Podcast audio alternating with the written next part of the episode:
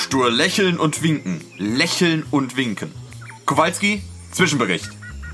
Bis zur Kanalisation sind es noch 150 Meter. Und die schlechte Nachricht? Unsere letzte Schaufel ist abgebrochen. Ah, verstehe. Rico, du gehst auf Müllpatrouille. Wir brauchen Schaufeln und treib noch ein paar Eisstiele auf. Der Schacht darf nicht noch einmal einstürzen. Und ich, Skipper? Du schaust einfach süß und knuddelig rein, Private. Heute verpfeifen wir uns aus dieser Bruchbude.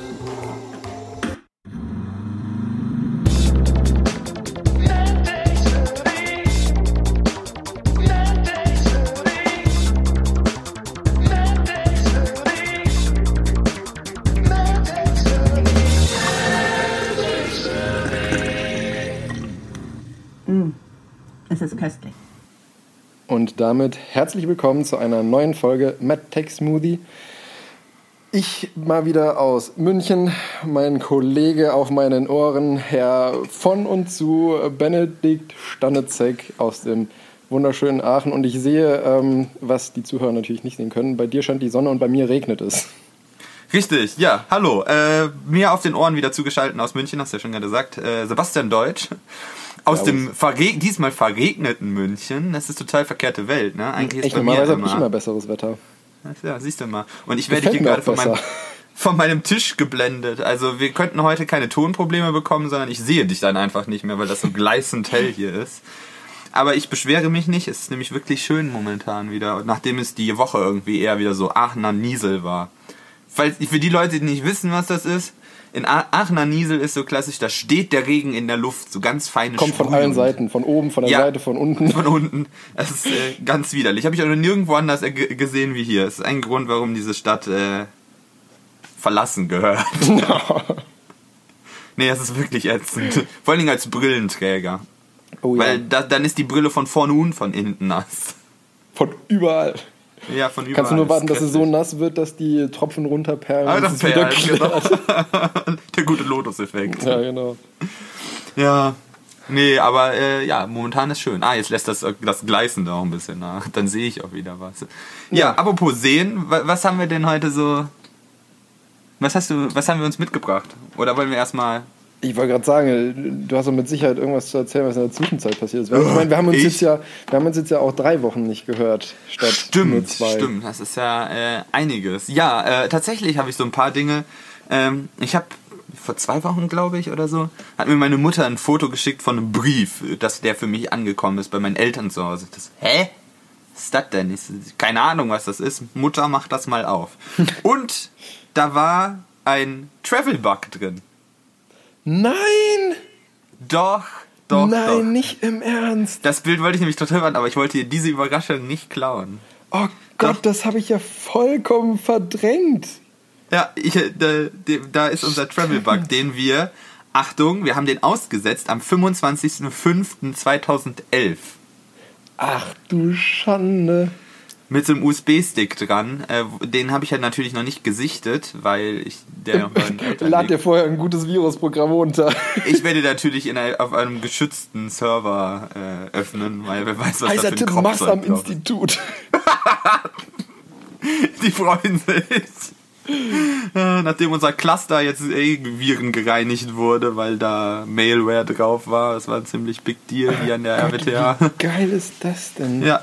Ich habe ein paar. Also, Ich, ich bin gerade 16 am überlegen, hatten wir da irgendwie was hinterlegt, wann der zurückgeschickt werden soll? Ich glaube schon, exakt. Genau, also äh, den haben wir ausgesetzt seit am 25.05.2011. Zurückgekommen ist tatsächlich, ist er am 16.05.2020. Aber seine Reise sollte zu Ende sein am 25.05.2013. Also zwei Jahre sollte der unterwegs sein. oder? Das war jetzt ja ein bisschen länger. Ja, ich finde halt lustig, wie auch dieser USB-Stick aussieht. Das ist ein Gigabyte Toshiba äh, äh, USB-Stick. Ja, das war damals schon High-End.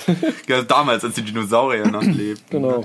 Äh, und ich habe natürlich mir auch ein bisschen, ein bisschen nachgeschaut, wo der denn so ah, das wäre nämlich meine nächste Frage Zeit. gewesen, weil du kannst ja gucken, wo der immer überall aufgetaucht ist. Exakt, exakt. Wir haben den tatsächlich auch irgendwann dann mal als vermisst gemeldet, weil der äh, weg war. Aber der hat dann einfach seine Reise fortgesetzt. Der ist dann von jemandem wieder gelockt worden. Ähm, also der ist von uns quasi aus, äh, aus Siegburg, da bei uns aus dem Wald, äh, Richtung Eifel gewandert. Mhm. Äh, und da war nämlich auch der, zum Beispiel war der in Schwammaul äh, am Ruhrsee. Also quasi, das ist das mein Naherholungsgebiet hier in Aachen. Wenn man aus Aachen rausfährt, äh, fährt man halt in die Eifel an den Ruhrsee. Mhm, Äh, da war er auch tatsächlich. Lustig. Vor mir, bevor ich in Aachen war, war der, war der, der USB-Stick schon da. Travelbug. Ja, das war Vorsehung. Äh, dann ist der tatsächlich Richtung Leipzig, nach, äh, also, also bis nach Naumburg an der Saale, das ist bei Leipzig. Und von da aus ist er dann halt wieder zu meinen Eltern geschickt worden. Also aus Leipzig ist er dann äh, per Post verschickt worden, oder? Genau. Ah, okay. Äh, das ist relativ kompliziert, weil die Seite irgendwie dumm ist, dass du, du musst halt jeden einzelnen Eintrag durchklicken und es gibt sehr viele Einträge dazu, wo der überall war. Aber Ja, also konntest du nachvollziehen, ob der sozusagen ähm, von, von der Eifel nach da Leipzig äh, gesprungen ist, sage ich mal, ob den jemand Ja. eingepackt hat oder ob Also er war der ziemlich schon lange in- gewandert ist? Er war ziemlich lang in der Eifel, wobei das relativ kompliziert nachzuvollziehen ist, weil da steht halt nicht, also da steht immer die Caches, in denen der halt tatsächlich gelandet ist und da stehen halt immer nur Koordinaten. Das heißt, du müsstest jedes Mal diese Koordinaten nehmen, die in Maps eingeben und gucken, wo die Koordinaten sind. Und bei über 200 Einträgen, die. Oh das Gott, Ding ja. hatte, ist das halt auch äh, eine Ähm, Sisyphus-Arbeit. Wir sollten vielleicht dazu sagen, mit den Caches und so, was- worum es überhaupt geht, das haben wir gar nicht Achso, erzählt. genau. Also ich war so fasziniert, dass das Ding nach neun Jahren Ja, einfach wieder aufgetaucht Ja. ist. Also ähm, man muss dazu sagen, wir haben, das war dann 11. Klasse, 2011? Ja, müsste 11. Klasse gewesen sein, oder? Ja, 13 haben wir Abitur gemacht. Ja, genau. Ähm, da gab es so relativ, also neu kann man eigentlich nicht sagen, es gab schon länger, aber da haben wir so wirklich Wind davon bekommen und da das, ist das auch so ein bisschen aufgelebt bei uns in der Region. Ähm, Geocaching, das ist, ist ja mehr oder weniger für die Leute, die es nicht kennen, so ein bisschen moderne Schatzsuche, wo man mit einem ähm, Pokémon Go für alte Leute. oder so, ähm, wo man mit einem GPS-Tracker oder eben auch mit einem äh, Handy, damals waren die Handys noch nicht so gut äh, GPS-fähig, muss man dazu sagen. Richtig. Du Ähm, hattest damals schon das, das iPhone 3GS. Ja, stimmt, aber ich meine, die hatten ja eine Genauigkeit von 10, 15 Meter oder sowas. Ja, genau. Ähm, das konntest du dafür eben äh, nicht gut nutzen. Und auf jeden Fall hattest du dann eben so einen GPS-Tracker und da konntest du dann auch im Internet eben ähm, gucken, wo es einen sogenannten Geocache, also eben einen, so einen fiktiven Schatz, sage ich mal, gibt. Und dann musstest du eben die Koordinaten eingeben und den dann suchen mit diesem GPS-Tracker. Und äh, an dem Ort war dann eben immer ein Versteck, da gab es dann auch Tipps, sage ich mal, die waren auch unterschiedlich groß. Meistens war das irgendwie so ein bisschen wie so eine kleine Brotdose, sage ich mal, wo dann ein Log drin war, wo sich dann jeder, der es gefunden hat, ähm, reinschreiben konnte, so nach dem Motto, hey, ich habe es gefunden, vielen Dank für das schöne Versteck oder sowas. Ähm, und bei manchen Sachen war dann eben, wenn die Dose groß genug war, waren da auch noch so, so Gimmicks drin, eben, die man austauschen konnte, wo man dann eben, damit man auch was von dem Schatz hat, etwas rausnehmen konnte und im Gegenzug sollte man was reinnehmen. Und speziell, um eben das Ganze für einen selber interessanter zu machen, gab es dann eben diese Travel Bugs. Und da konnte man dann eben an entweder irgendeinen Gegenstand oder wie wir es gemacht haben, an einen USB-Stick ähm, diesen Travel-Bug dran machen. Das war letztendlich auch, glaube ich, ein QR-Code oder ein, ein Zahlen-, Buchstabencode irgendwie. Ähm, und den konnte man dann eben in, auf dieser Plattform, wo diese ganzen Caches im Internet auch hinterlegt waren, damit man weiß, wo man suchen muss, ähm, konnte man den dann eben immer loggen und sagen, wo man den gesehen hat oder wo man ihn aufgenommen hat und wo man ihn hingebracht hat, sodass man die Reise eben nachvollziehen konnte von dem Ganzen. Und der ist jetzt eben nach äh, fast zehn Jahren wieder bei uns gelandet. Ich bin echt mal gespannt, was auf diesem USB-Stick drauf ist, Oh ja. wenn ich ehrlich bin. Das wird dann in der nächsten Folge, werde ich das mal wahrscheinlich auflösen. Gott, jetzt, ich bin jetzt schon riesig gespannt. ja, dann ist mir die Überraschung gelungen tatsächlich. Ähm, da, also dann hatte ich noch als zweites Thema tatsächlich, ähm, was ich mir so rausgesucht habe, ähm, The Dragon Has Landed. ja. Das war gesehen. natürlich in der, ja, wir, wir saßen auch äh, samstags bei uns oben auf der Terrasse und waren am Grillen. Äh, das war ja quasi, oh Gott, ich darf jetzt nicht letzte Woche sagen, weil sonst weiß wieder keiner, was ich, wovon ich spreche. Ähm, wir haben heute, also ja, ich spreche vom 30.05.2020.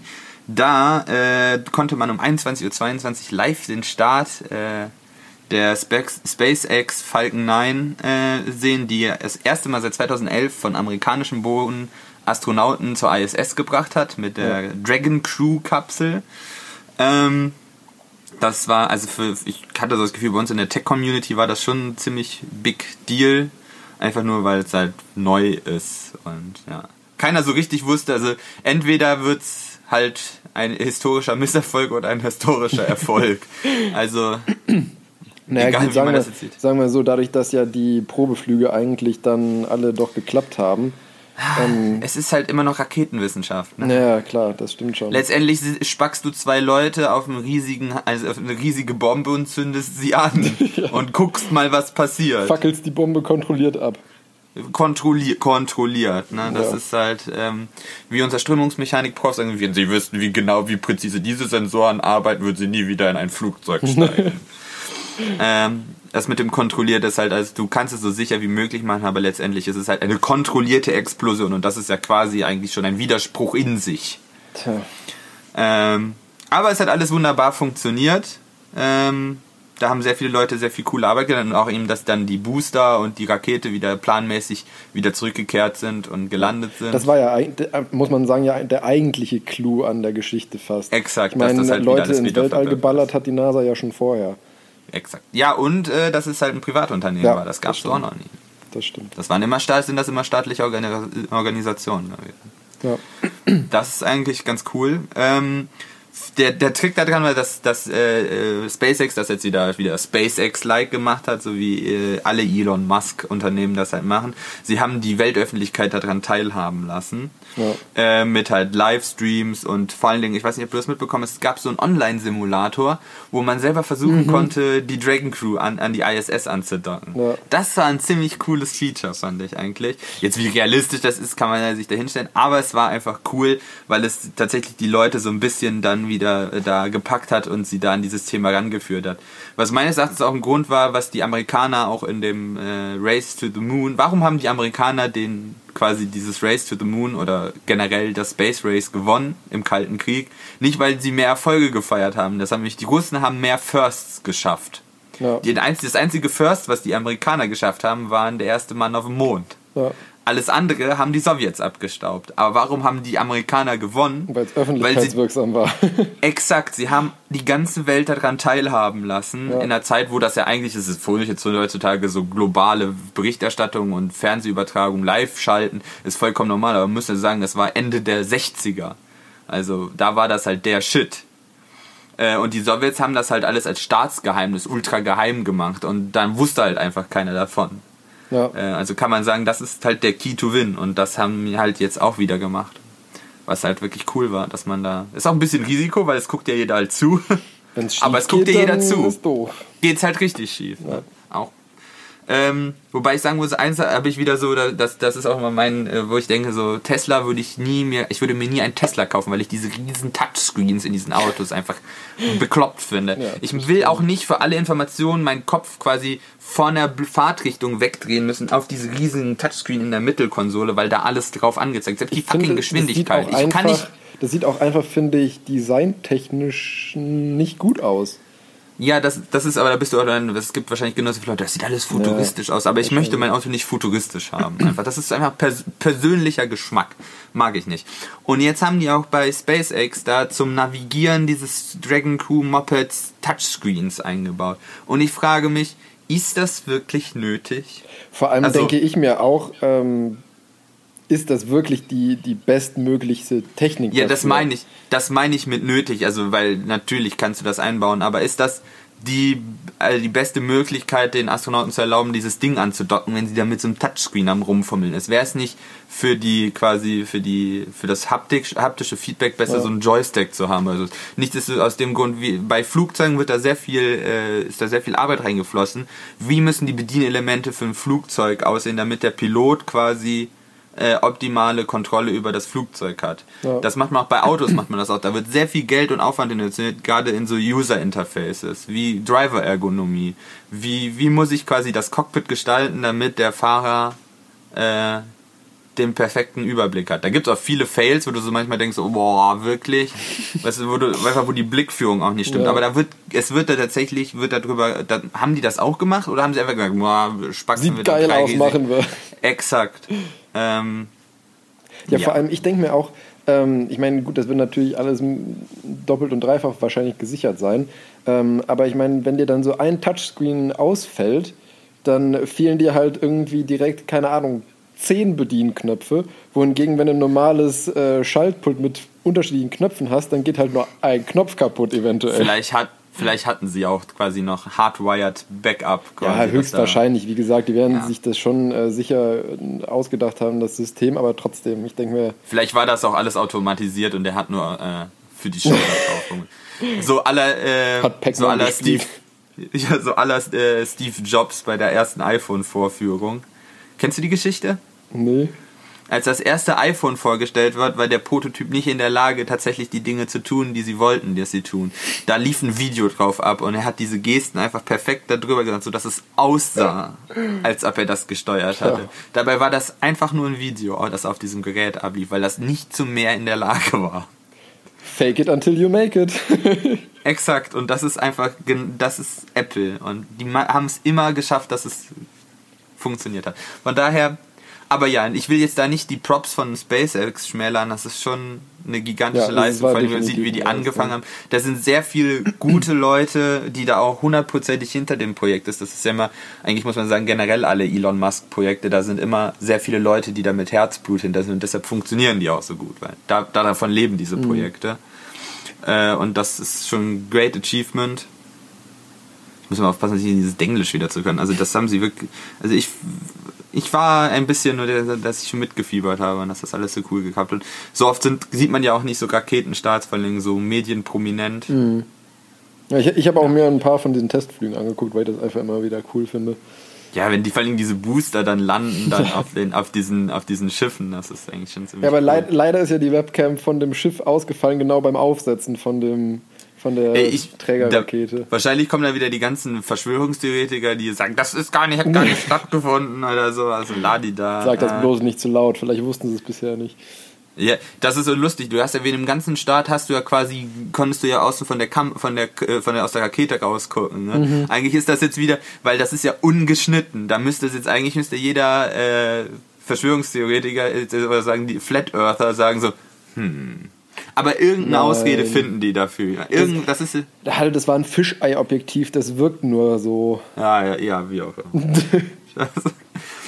Aber ja, aber ich finde das schon krass, dass es da überhaupt Kameras gibt, die das überstehen können, wenn da so ein Booster landet ja. und, äh, und dass es davon überhaupt irgendwann mal Bilder gab, dass das jetzt da ausgefallen ist, ja, ist halt aber. Naja, gut, aber ich meine, es, es gab ja auch schon Versuche, wo Leute einfach eine GoPro in eine Styroporbox gepackt haben, um sie vor der Kälte zu schützen und dann an einen Wetterballon hochgeschickt haben und dann auch schon die Erdkrümmung Ja, auch das finde ich ehrlich ähn ähnlich äh, Ja. erstaunlich, dass die Technik das einfach aushält. Ja, Auch ja, natürlich ist es technisch möglich, aber ich finde es trotzdem einfach, weil das sind so schon cool. unwirkliche Bedingungen, in denen das dann trotzdem noch funktioniert. Das schon, ja. Ah ja, und dann habe ich eine, eine, nur noch eine kleine Überleitung zu dem, was hast du momentan erlegt. Also da ich auch, musste ich auch ein bisschen drüber schmunzeln. Die Zerstörung des Drostens in der Bild und dann der riesige Bumerang, der aus der Wissenschaftscommunity Richtung Bild zurückkam. Äh, ich habe das auf Twitter verfolgt und ich fand es wirklich lustig, wie man sich so ins eigene Fleisch schneiden kann und sich als moralische und vor allem wissenschaftliche Review-Instanz aufspielen kann, wenn man die Bild-Zeitung ist. Ich weiß nicht, ob das jeder mitbekommen hat, ne, diese, dass die Bild sich angemaßt hat, äh, ähm, klären zu können, wie valide denn äh, eine medizinische Studie ist.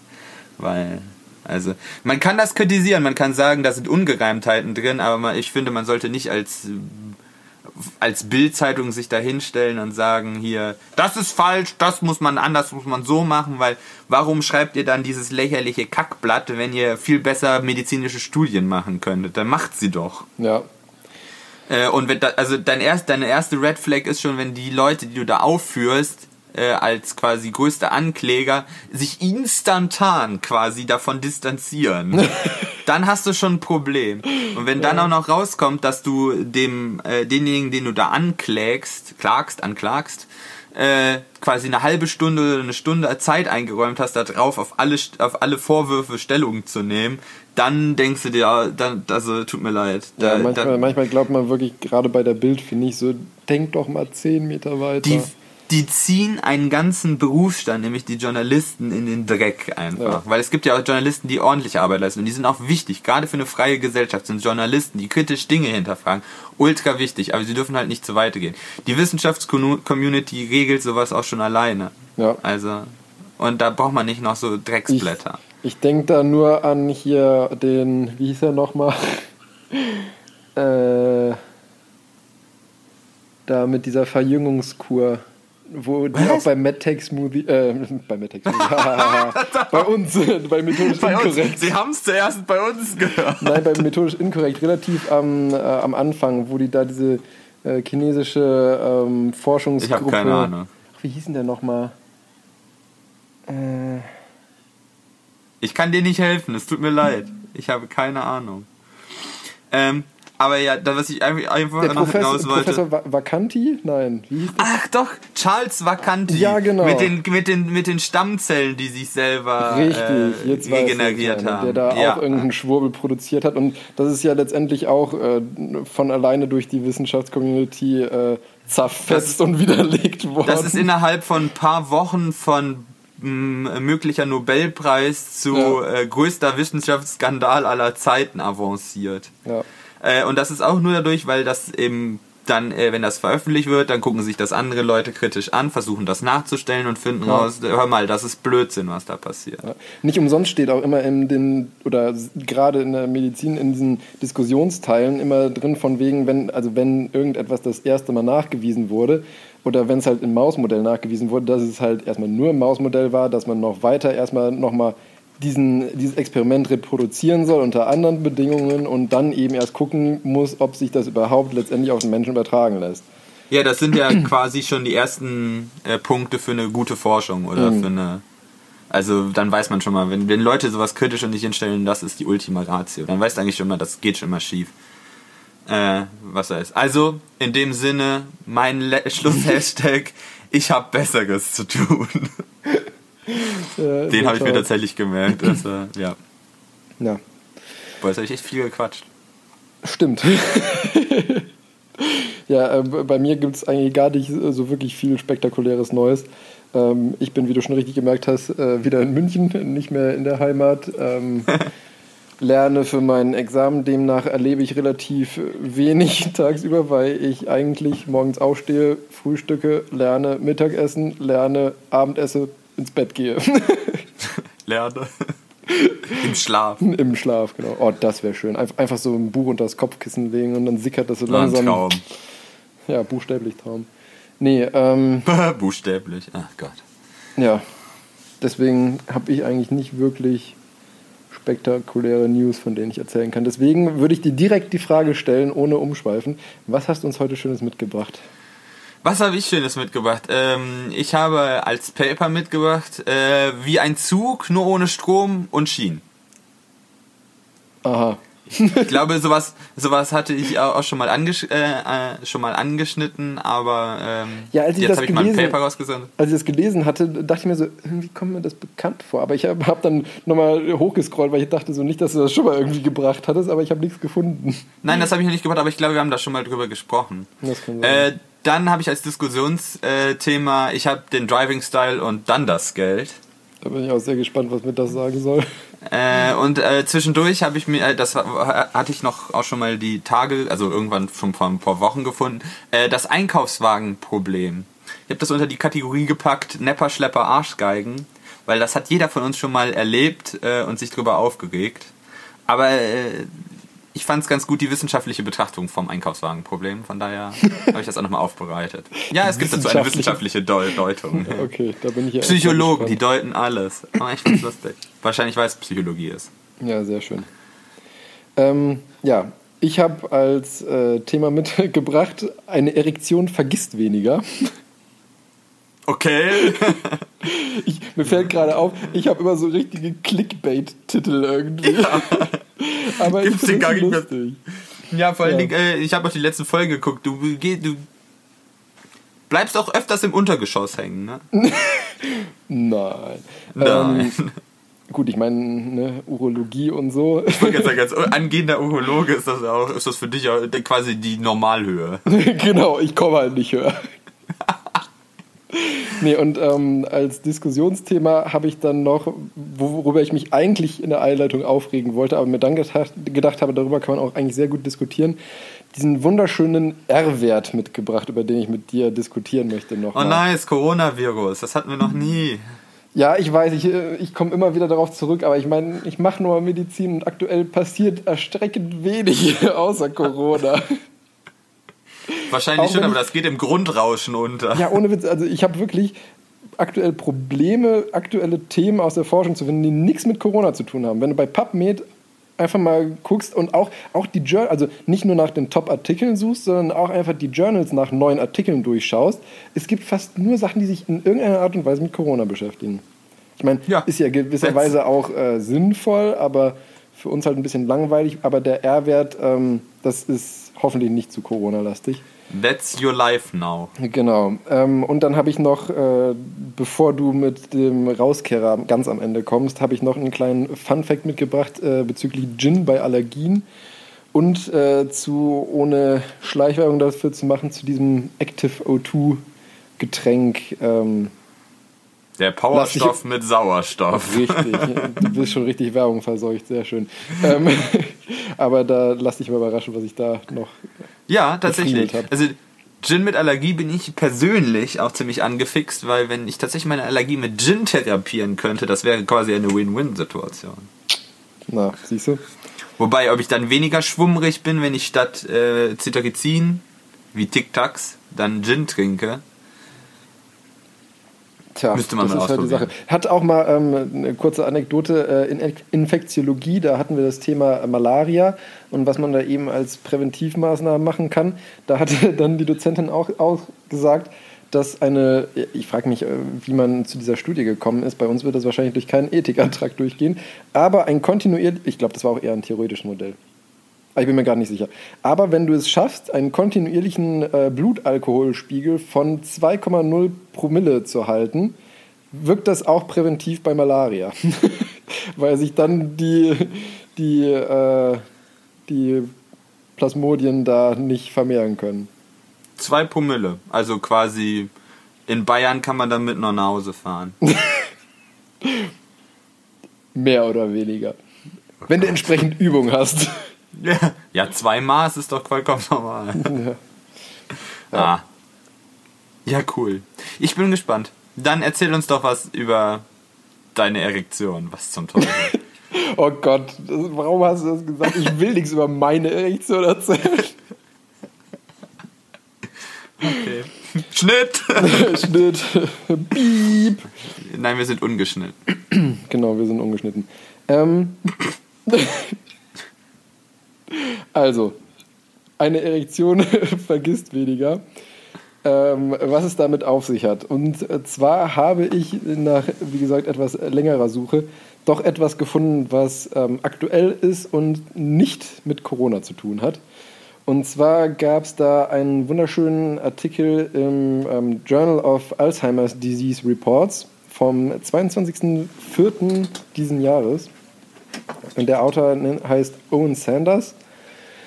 Und das Paper hat den ähm, schönen Titel, also es ist ein, ähm, ein Review-Artikel, ähm, Sildenafil for Treatment of Alzheimer's Disease, a Systematic Review. Frage Nummer eins: Kennst du Sildenafil? Nein. Aber du kennst Viagra. Ja. Sildenafil ist, mir der Wirkstoff von Viagra.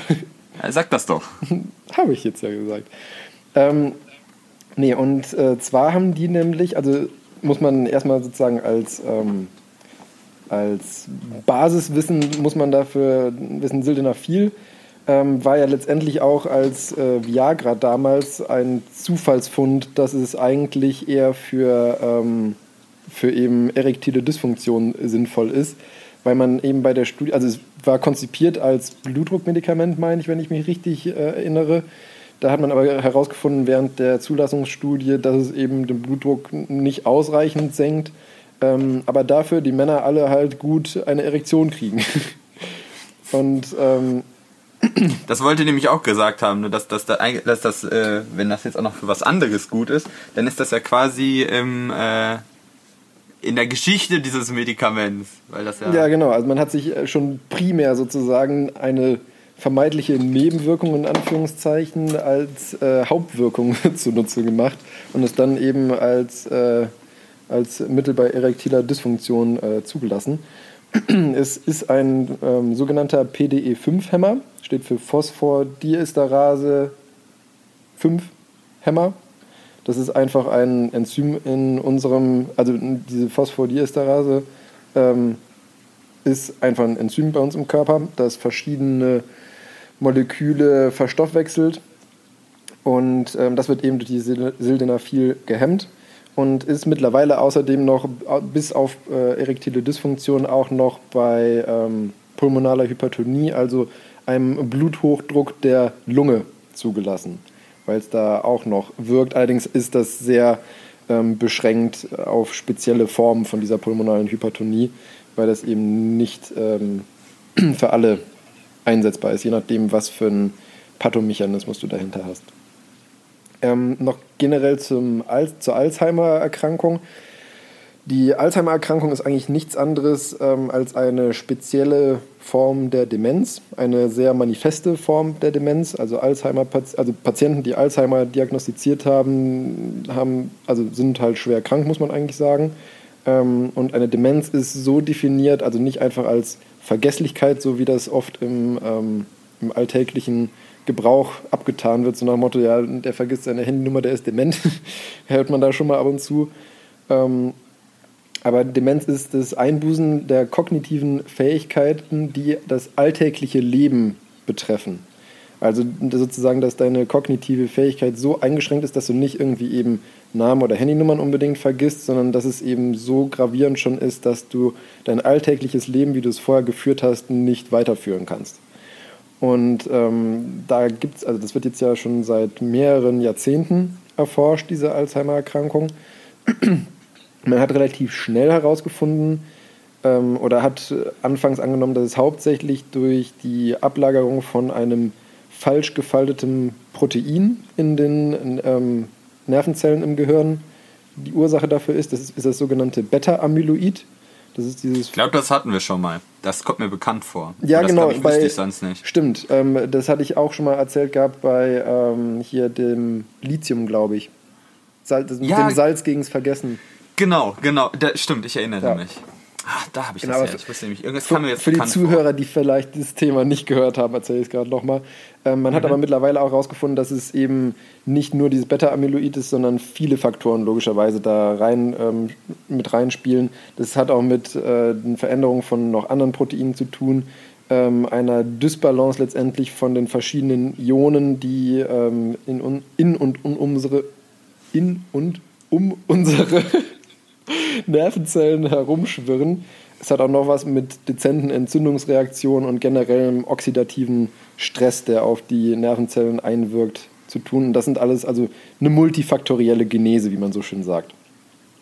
Und ähm, dieses Paper hat jetzt eben verschiedene ähm, Paper, die eben die Wirkung von Sildenafil bei ähm, Alzheimer-Erkrankungen erforscht haben, sich angeguckt und die dann eben verglichen und ähm, geguckt, inwiefern das eben die Erkrankung verbessern könnte.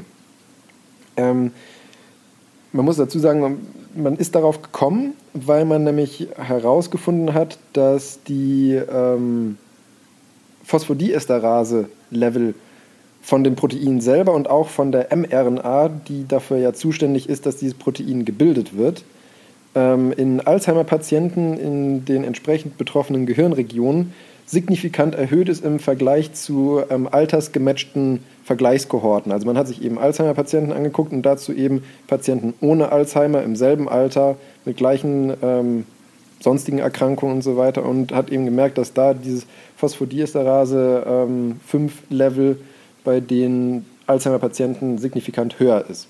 Und demnach hat man eben gedacht, okay, wenn das eben signifikant erhöht ist, dann wird es ja höchstwahrscheinlich in irgendeiner Art und Weise Einfluss auf die Erkrankung haben. Also gucken wir mal, was passiert, wenn man das Ganze hemmt. Das haben sie als erstes an, ähm, also diese Review besteht aus ähm, insgesamt zwei Studien, wo man das an Zellkulturen gemacht hat. Also einfach in der, in der Petrischale sozusagen. Da hat man schon zeigen können, dass man mit ähm, Sildenafil eine Reduktion von diesem Beta-Amyloid erzielen konnte. Dann gab es noch ähm, elf Mausstudien, die mit da in, dem, in das Review eingeflossen sind, wo die eben verschiedene Knockout-Mäuse hatten, also wo man durch äh, Genausschaltung oder so ähm, letztendlich Alzheimer bei den Mäusen ausgelöst hat, aber auch Mäuse, die einfach natürlich gealtert sind und dadurch eben kognitive Einbußen hatten, wo man eben auch gesehen hat, dass ähm, pathologische Vorgänge da in verschiedenen Arten und Weisen reduziert werden konnten und auch die Kognition, wobei ich mich da gefragt habe, inwiefern man die Kognition einer Maus genau messen kann. Wahrscheinlich mit irgendwelchen Labyrinthen oder ähnlichem. Im Zweifelsfall irgendwie das Futter. mir sagen. Ja, weil irgendwie muss man das ja auf eine quasi auf eine Zahl runter immer. Ja, ja. Dividieren Ich, ich habe mir halt jetzt nicht die ganzen einzelnen Artikel nochmal angeguckt, aber ja, das soll uns auch reichen, dass man das irgendwie messen konnte. genau. Und auch noch zwei äh, Studien mit eben Alzheimer-Patienten. Einmal mit 10 Alzheimer-Patienten und einmal mit 14, wo man eben eine einmal einmalige Gabe von ähm, Sildenafil gemacht hat und dann geguckt hat, inwiefern das eben ähm, die Hirnleistung verbessert. Und da hat man eben gesehen, dass, ähm, also man hat dann ein sogenanntes ähm, funktionelles MRT vom Kopf gemacht. Beim funktionellen MRT machst du im Prinzip kein Bild wie beim normalen MRT. Also Magnetresonanztomographie ist ja letztendlich eine Schnittbildgebung von Körpergewebe äh, ohne Röntgenstrahlung, sondern nur durch die, durch die Anregung von Wasser eigentlich letztendlich. Aber ich erkläre jetzt nicht das Grundprinzip eines MRTs. Man macht ein Bild vom Körper. So. Mach das doch mal als Thema. Oh, nee. Oh, das müsstest du eher machen. Das ist ja schon eher Physik, Ja, ja. Hm. Hä, wieso bin ich für Physik zuständig? weil ich das sage. Du hattest Physik, Die- LK. Die Physik. Die Physik. Ähm, ja, und beim funktionellen MRT machst du eben nicht nur ein Schnittbild, sondern im Prinzip eine Filmaufnahme, was dann den Vorteil hat, äh, dass du eben zum Beispiel den Blutfluss und auch den Sauerstoffverbrauch messen kannst. Und man hat eben gesehen, dass ähm, bei den Patienten, wo man da eben einmalig Sildenafil gegeben hat, sowohl der, die Sauerstoffversorgung als auch der Blutfluss verbessert wurde und hat dann dadurch darauf geschlossen, dass das natürlich auch die Hirnleistung potenziell verbessert.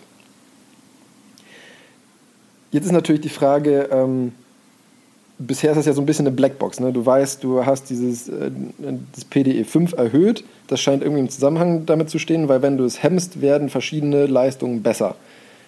Ist aber halt so ein bisschen eine Blackbox. Demnach hat man dann eben geguckt, dass man diese Blackbox ähm, besser versteht. Ich habe jetzt versucht, weil das recht komplex in diesem Paper drin war, ähm, das möglichst verständlich äh, runterzubrechen auf nur ein paar fachchinesische Wörter. Mir, mir graut das schon. Aber du hast doch immer so schwierige Themen. ja, das- es ist halt manchmal schwierig, ohne alles zu erklären, das verständlich rüberzubringen. Und zwar ähm, musst du dir eigentlich nur drei Stoffe merken. Und ich habe auch Abkürzungen für die Stoffe. Oh, toll. Das, der eine Stoff ähm, ist zyklisches Guanosin-Monophosphat, kurz CGMP. Nummer 1, CGMP merken. Ja, das merke ich mir auch. Das zweite kannst du dir auch einfach merken, da ist nämlich die Abkürzung CAMP. Da musst du nur einen Buchstaben auswechseln, das ist nämlich Das äh, ich hin. zyklisches Adenosin-Monophosphat. Und ähm, das ist etwas komplizierter. Das ist der ähm, sogenannte Proliferator Activated Receptor Gamma Coactivator 1 Alpha. Kurz Ja, ja, okay. PGC1 Alpha. Oh Gott, ja. So, ähm. er reibt sich die Augen. Ja. Es, es ist Bist du- Sonntag. Bist du noch bei mir? Ja, ja, C-Dings und C-Alpha und ja. Okay, bist nicht wirklich bei mir, aber egal, ich erzähl's ja trotzdem. nee, das ähm, CGMP, also sowohl CGMP als auch CAMP sind eigentlich im Körper ubiquitär, also überall vorkommende ähm, Botenstoffe, sage ich mal, oder Stoffe, die, ähm, die letztendlich die Konnektivität von äh, Zellen und letztendlich, äh, letztendlich Signalwege unterstützen oder hemmen können. Das ist so die ähm, Grundfunktion. Jetzt ist so dieses ähm, PGC1-Alpha ist ähm, eben ein Rezeptor-Koaktivator, wie es in dem Namen schon drin steht. Und, ähm, und Ja. ja. Und Ja. hohe Level von diesem P, ne, PGC1-Alpha hemmen die Sekretion des, ähm, des Enzyms, was dieses Beta-Amyloid synthetisiert. Und dieses Beta-Amyloid spielt ja, wie gesagt, eine ähm, Schlüsselrolle in der Pathogenese von, Al von der Alzheimer-Erkrankung. Okay. Und ähm, dieses CGMP und CAMP können eben über ähm, eine unterschiedliche Interaktion miteinander die Regulation von diesem PGC1-Alpha stimulieren. Also sprich, wenn du hohe Level von den beiden, also von CGMP und CAMP hast, wird auch das PGC1-Alpha hoch geregelt. So viel zur Basis. Jetzt Ja, ich, was ich mich nur frage, ist, weil du jetzt grundsätzlich ja dann sagst, dass da, ähm, weiß man, also ist man sich sicher, dass es keine anderen Querverbindungen äh, da geht, auf die, wenn du da eingreifst, dann auch noch Einfluss nimmst? Doch, also man, also man weiß, es sind, da gibt es super viele Querwege. Ich habe es Ja, jetzt nur auf die beschränkt. Ach so, ja, weil das könnte ja dann auch gefährlich sein, wenn du da quasi, du versuchst den ein, eine Wirkung davon auszuknipsen, aber dann gleichzeitig, weiß ich was, irgendwas anderes Ja, Schädliches also, also es ist so zum. Beispiel, ähm, wenn, wenn du jetzt nur eben die, ähm, die Aktivität oder die Regulation von dem äh, PGC1-Alpha dir anschaust, dann ist es so, dass zum Beispiel das CGMP über zwei unterschiedliche Wege ähm, die Expression von dem PGC1-Alpha aktiviert und über einen anderen Weg gleichzeitig hemmt. Ah, und du, dadurch für eine Regulation an sich sorgt. Jetzt ist es aber so, dass ähm, mit dem CAMP noch zusätzlich ist es so, dass CAMP ähm, symbiotisch mit dem CGMP einen und denselben Weg, einen von den zwei, was CGMP aktiviert, eben noch zusätzlich aktiviert. Und gleichzeitig ist es so, dass äh, CAMP einen Weg aktiviert, der letztendlich die Hemmung, die über das CGMP abläuft, hemmt. Also durch die Die Hemmung, Hemmung hemmt, also das, genau, letztendlich ja, okay. aktiviert indirekt. Ja. Durch die Hemmung der Hemmung hast du ja letztendlich Ah. eine Aktivierung. Ja, oder eben nur eine, Ab eine Abschwächung. Auf jeden Ja, oder Fall, dass von eben die Hemmung. Aktivierung überwiegt im Ja. Gegensatz zur Hemmung, sage ich Ja, mal. okay. Also du, du siehst, es ist hochkomplex und da waren auch super, also ich kann äh, pack das Paper natürlich wieder in die, äh, in die Show Notes, es ist auch ein komplett frei äh, zugreifbarer Artikel. Ähm, jeder, der sich dafür interessiert und, sage ich mal, medizinisch vorgebildet hat, äh, Vor Vorbildung hat, ähm, empfehle ich das durchzulesen, weil ich das super interessant fand, das Paper. Ähm, aber die Schaubilder sind echt kompliziert mit vielen Signaltransduktionswegen eben. Und ähm, ich habe es versucht, eben möglichst auf das Wesentliche zu beschränken. Okay, aber das, ja, dann. Wenn du, sobald du in der Hirnchemie rumfuschst, ist es sowieso so, dass es hochkomplex wird. Und ähm, Quacksalber. ja, genau, Quacksalber. Ähm, so, und jetzt ist natürlich die Frage, wo spielt da das PDE5, was wir mit dem Sildenafil beeinflussen, ähm, noch rein? Und zwar ist es nämlich so, dass das PDE5 letztendlich dafür da ist, dass CGMP abgebaut wird. Mhm. Das bedeutet, bei Alzheimer-Erkrankungen ist es anscheinend so, dass durch die hohen PDE5-Levels wird halt relativ viel CGMP abgebaut. Das bedeutet, du hast weniger CGMP, was ähm, dieses PGC1-Alpha aktivieren kann. Und durch die fehlende Aktivierung davon hast du eine relativ ho hohe Produktion von dem Beta-Amyloid, was eben für diese Alzheimer-Erkrankung zuständig ist. Okay, soweit ganz schlüssig. Wenn wir die ganzen. Genau, wenn wir das drumherum einfach mal Ja, ja. ignorieren, sage ich mal. Und wenn du natürlich jetzt mit Sildenafil die Möglichkeit hast, das PDE5 zu hemmen, wird natürlich wieder weniger CGMP abgebaut, wodurch du dann über diesen vorher beschriebenen Weg letztendlich es schaffst, höhere Level von dem CGMP zu haben, wodurch du dann natürlich wieder mehr dafür sorgen kannst, dass das Beta-Amyloid nicht produziert wird. Weil letztendlich kannst du durch die Hemmung von PDE5 gleichzeitig auch die Produktion von Beta-Amyloid hemmen. Also indirekt, meinst du? Indirekt, genau. Ja. Wie gesagt, du hast da viele Hemmungen und Aktivierungen, die letztendlich zu einem Endpunkt führen. Ja, soweit, also ja, ich habe nur im Hinterkopf, dass man damit ja auch irgendwas anderes, weil ein, irgendeine Verbindung, die man noch nicht sieht, äh, beeinflusst. Ja. Äh, aber ja, Man hat ähm, gleichzeitig aber auch noch herausgefunden, also ein bisschen Paradoxon war das, ähm, hat man gemerkt, dass wenn man sich jetzt nur da- das äh, CGMP anguckt, dass ähm, sehr niedrige Level von CGMP zu einer Erhöhung von dem PGC1-Alpha führen, was man ja möchte. ja, aber genau sowas meine ich halt, ja. mittlere, mittlere Level von CGMP, die das Level von ähm, PGC1-Alpha erniedrigen und hohe Level wiederum aktivieren. Also du hast im Prinzip da in der, in der Dosis-Wirkungskurve im Prinzip so ein U. Weil du letztendlich bei niedrigen Leveln hast du einen gewünschten Effekt, bei mittleren hast du eigentlich einen nicht gewünschten Effekt und bei hohen Leveln hast du wieder den gewünschten Effekt. Aber ist doch schön, dann, dann das ist äh, ein Optimierungsproblem damit. Ja, das Problem ist nur, dass sie noch nicht genau gecheckt haben, warum. Das haben sie selber geschrieben. Dass sie noch nicht Immer mit euren Blackboxen.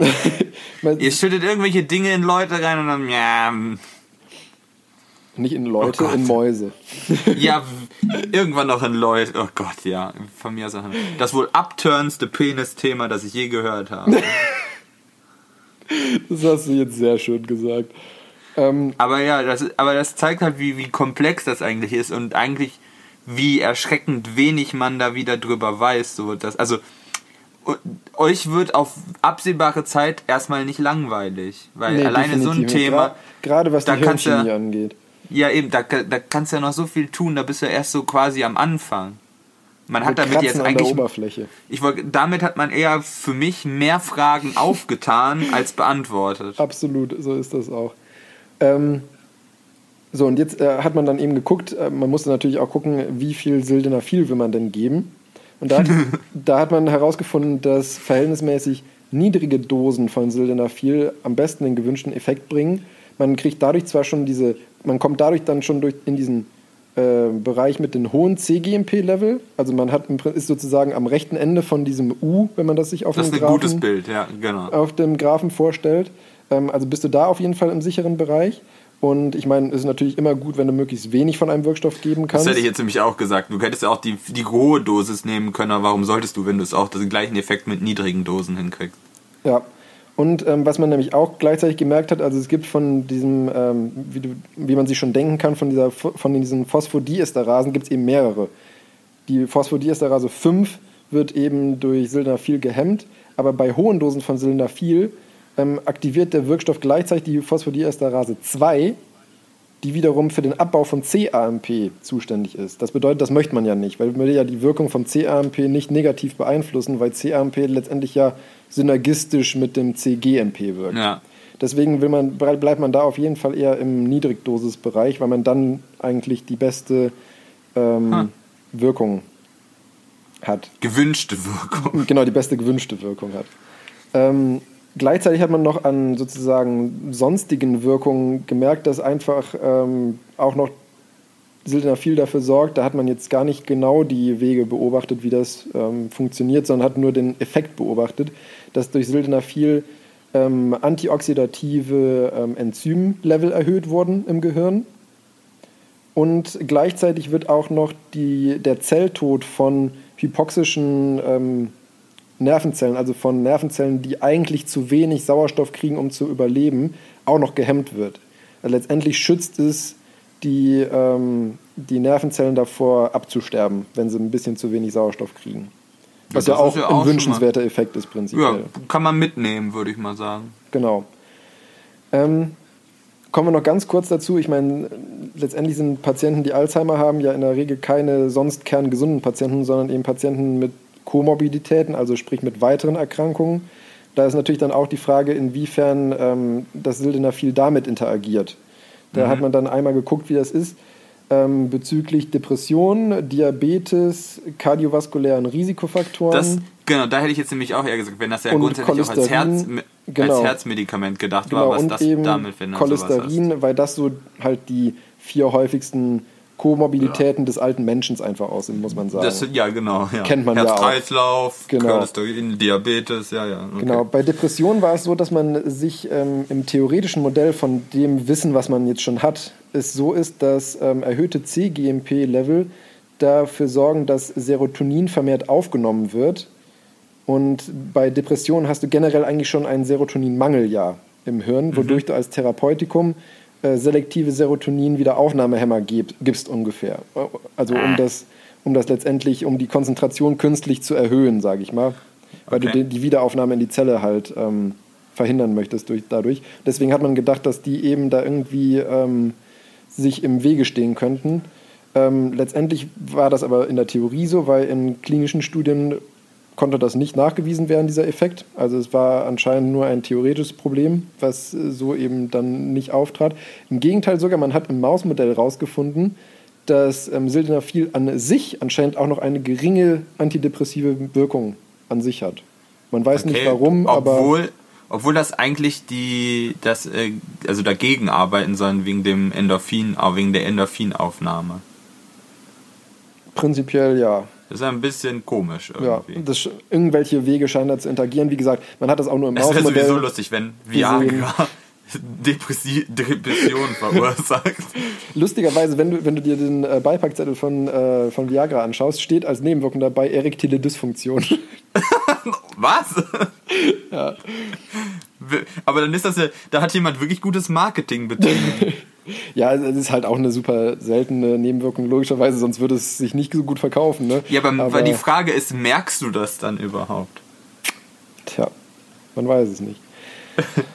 ähm, bezüglich äh, Diabetes hat man herausgefunden in ähm, einer Studie, dass bei zumindest bei Patienten, die einen sogenannten Prädiabetes haben, das bedeutet, ähm, die haben schon eine erhöhte Insulinresistenz im Körper, aber noch keine pathologisch erhöhten Blutzuckerwerte, dass Sildenafil da sogar dafür sorgt, dass die Insulinsensitivität von den Zellen verbessert wird. Also eigentlich wünschenswerte Kombination, muss man sagen. Ja. ja. Ähm, bezüglich kardiovaskulären Risikofaktoren ähm, hat man festgestellt, dass es kein erhöhtes Risiko für Herzinfarkte oder den plötzlichen Herztod gibt durch die Gabe von Sil- Sildenafil. Tatsächlich hat man sogar als Zufallsbefund in einer Studie, die sich eigentlich eben mit Sildenafil und erektiler Dysfunktion beschäftigt hat, die Mortalität bei Patienten, die schon einen Infarkt hatten, ähm, gesunken ist durch die Gabe von Sildenafil. Warum weiß man aber nicht. Das hat man einfach statistisch so festgestellt. Hat man dann, also wie gesagt, primär hatte sich die Studie mit erektiler Dysfunktion ähm, beschäftigt, deswegen war es nur Okay. ein Side-Effekt, den man in den Ergebnissen gesehen so, hat ah, okay. und Ja, nichts, so was man als primären, auffällig. genau, nicht was man als primären Endpunkt eigentlich erforschen wollte. Ah, okay. Ähm, was man allerdings dazu sagen muss, ähm, ungeachtet dessen ist es natürlich so, dass Sildenafil trotzdem mit anderen Medikamenten interagieren kann. Das war jetzt immer ja nur die Betrachtung der Erkrankung und der Gabe von Sildenafil. Es ist immer noch so, dass zum Beispiel Beta-Blocker und Sildenafil ist ein No-Go. Ja, aber ist ja grundsätzlich auch, ja, so. Ja, Ja. genau, das ist halt, also ist nichts Neues, aber das weiß man halt schon.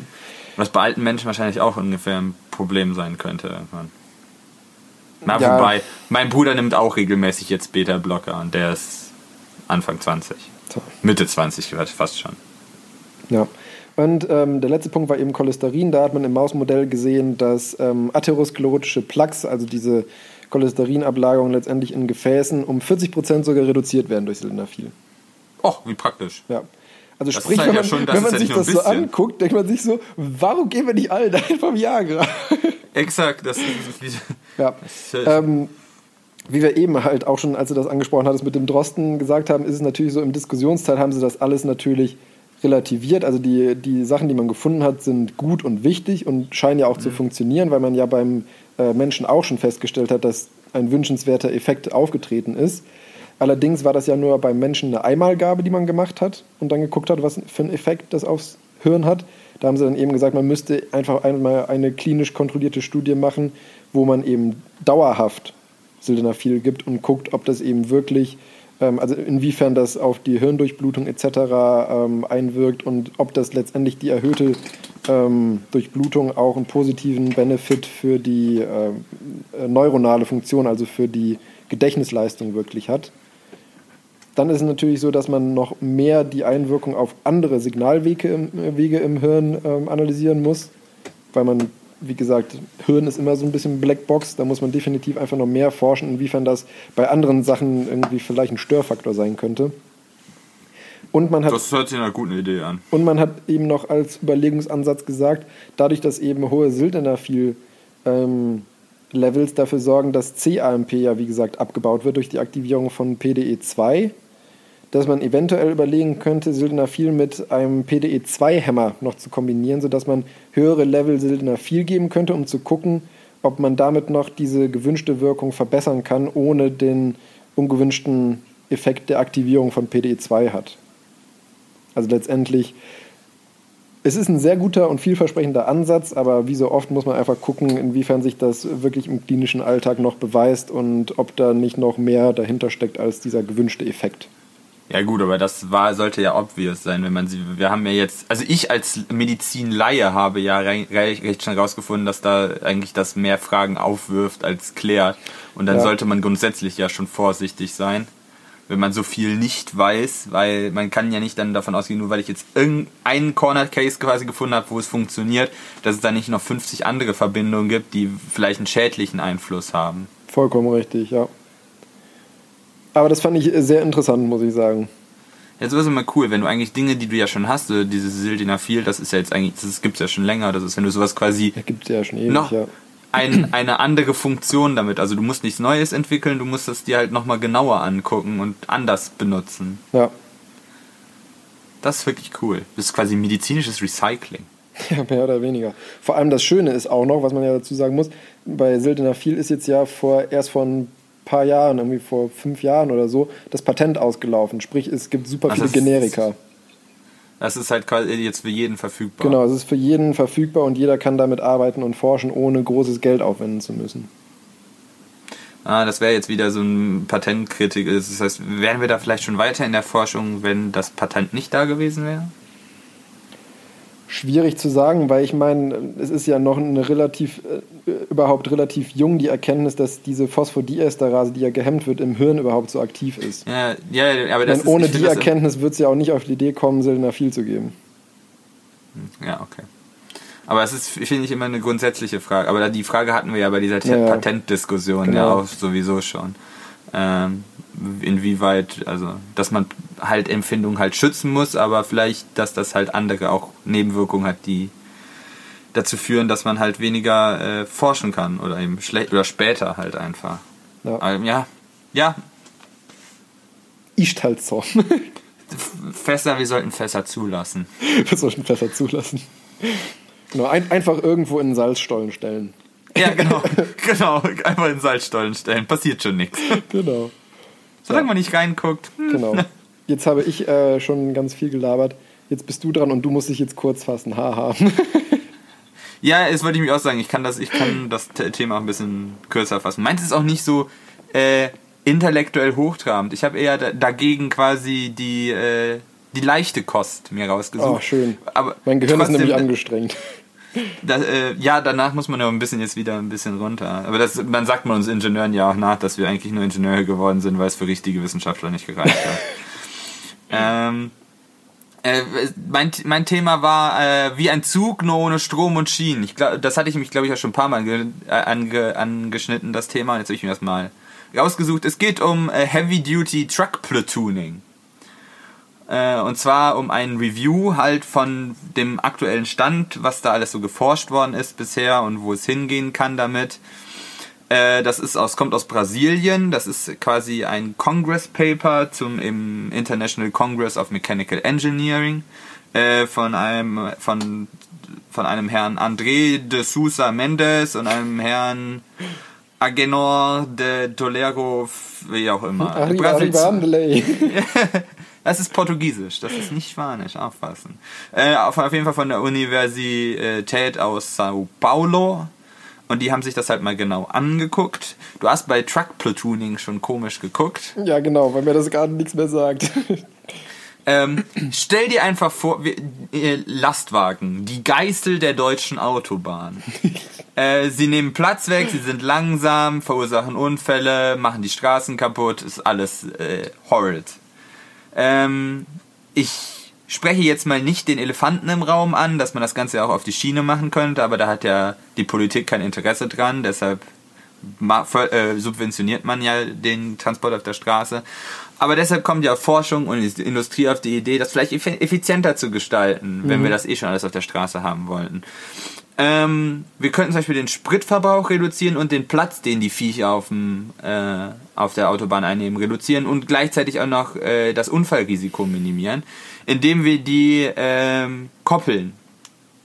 Zu so einem Platoon halt. Also wir nehmen einfach eine, eine Anzahl N an Lastwagen und koppeln die mit einer virtuellen Deichsel. Das kommt auch später nochmal, weil das, so hat man tatsächlich, das ist der Markenname von einer Firma, die dazu geforscht hat. Das ist die, die also quasi die elektronische Deichsel, die sie gebaut haben, sodass du die quasi aneinander koppeln kannst.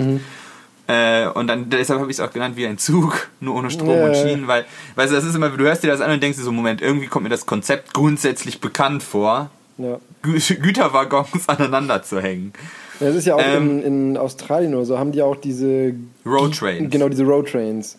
Wo sie da Ja, aber das ist ja quasi ein- eine Zugmaschine. Ja, genau, also das ist ja mit ein vielen echter Anhängern. LKW mit halt vielen wirklich verbundenen Anhängern. Du hast ja, da kannst du quasi bei, wieder auch, wenn wir das auf die, auf, auf Zug, aufs Zugmodell übertragen, hast du quasi bei den Roadtrains ist das quasi ein Triebkopf mit vielen Anhängern. Äh, und dieses Platooning wäre dann ein verteilter Antrieb. Das heißt, wie du es Ja. zum Beispiel äh, ICE. beim ICE hast, genau, äh, dass du halt äh, den Antrieb auf mehrere Wagen verteilt hast. Ähm, und ja, wie, wie, wie starte ich das ab? Und äh, also wir haben halt eigentlich, wir haben äh, da immer mehr halt, wir müssen immer mehr Güter transportieren und wollen immer effizienter werden. Und das geht halt nicht immer da, äh, darüber nur, dass wir die Lastwagen effizienter machen, sondern wir müssen uns eine grundsätzlich andere Strategie machen.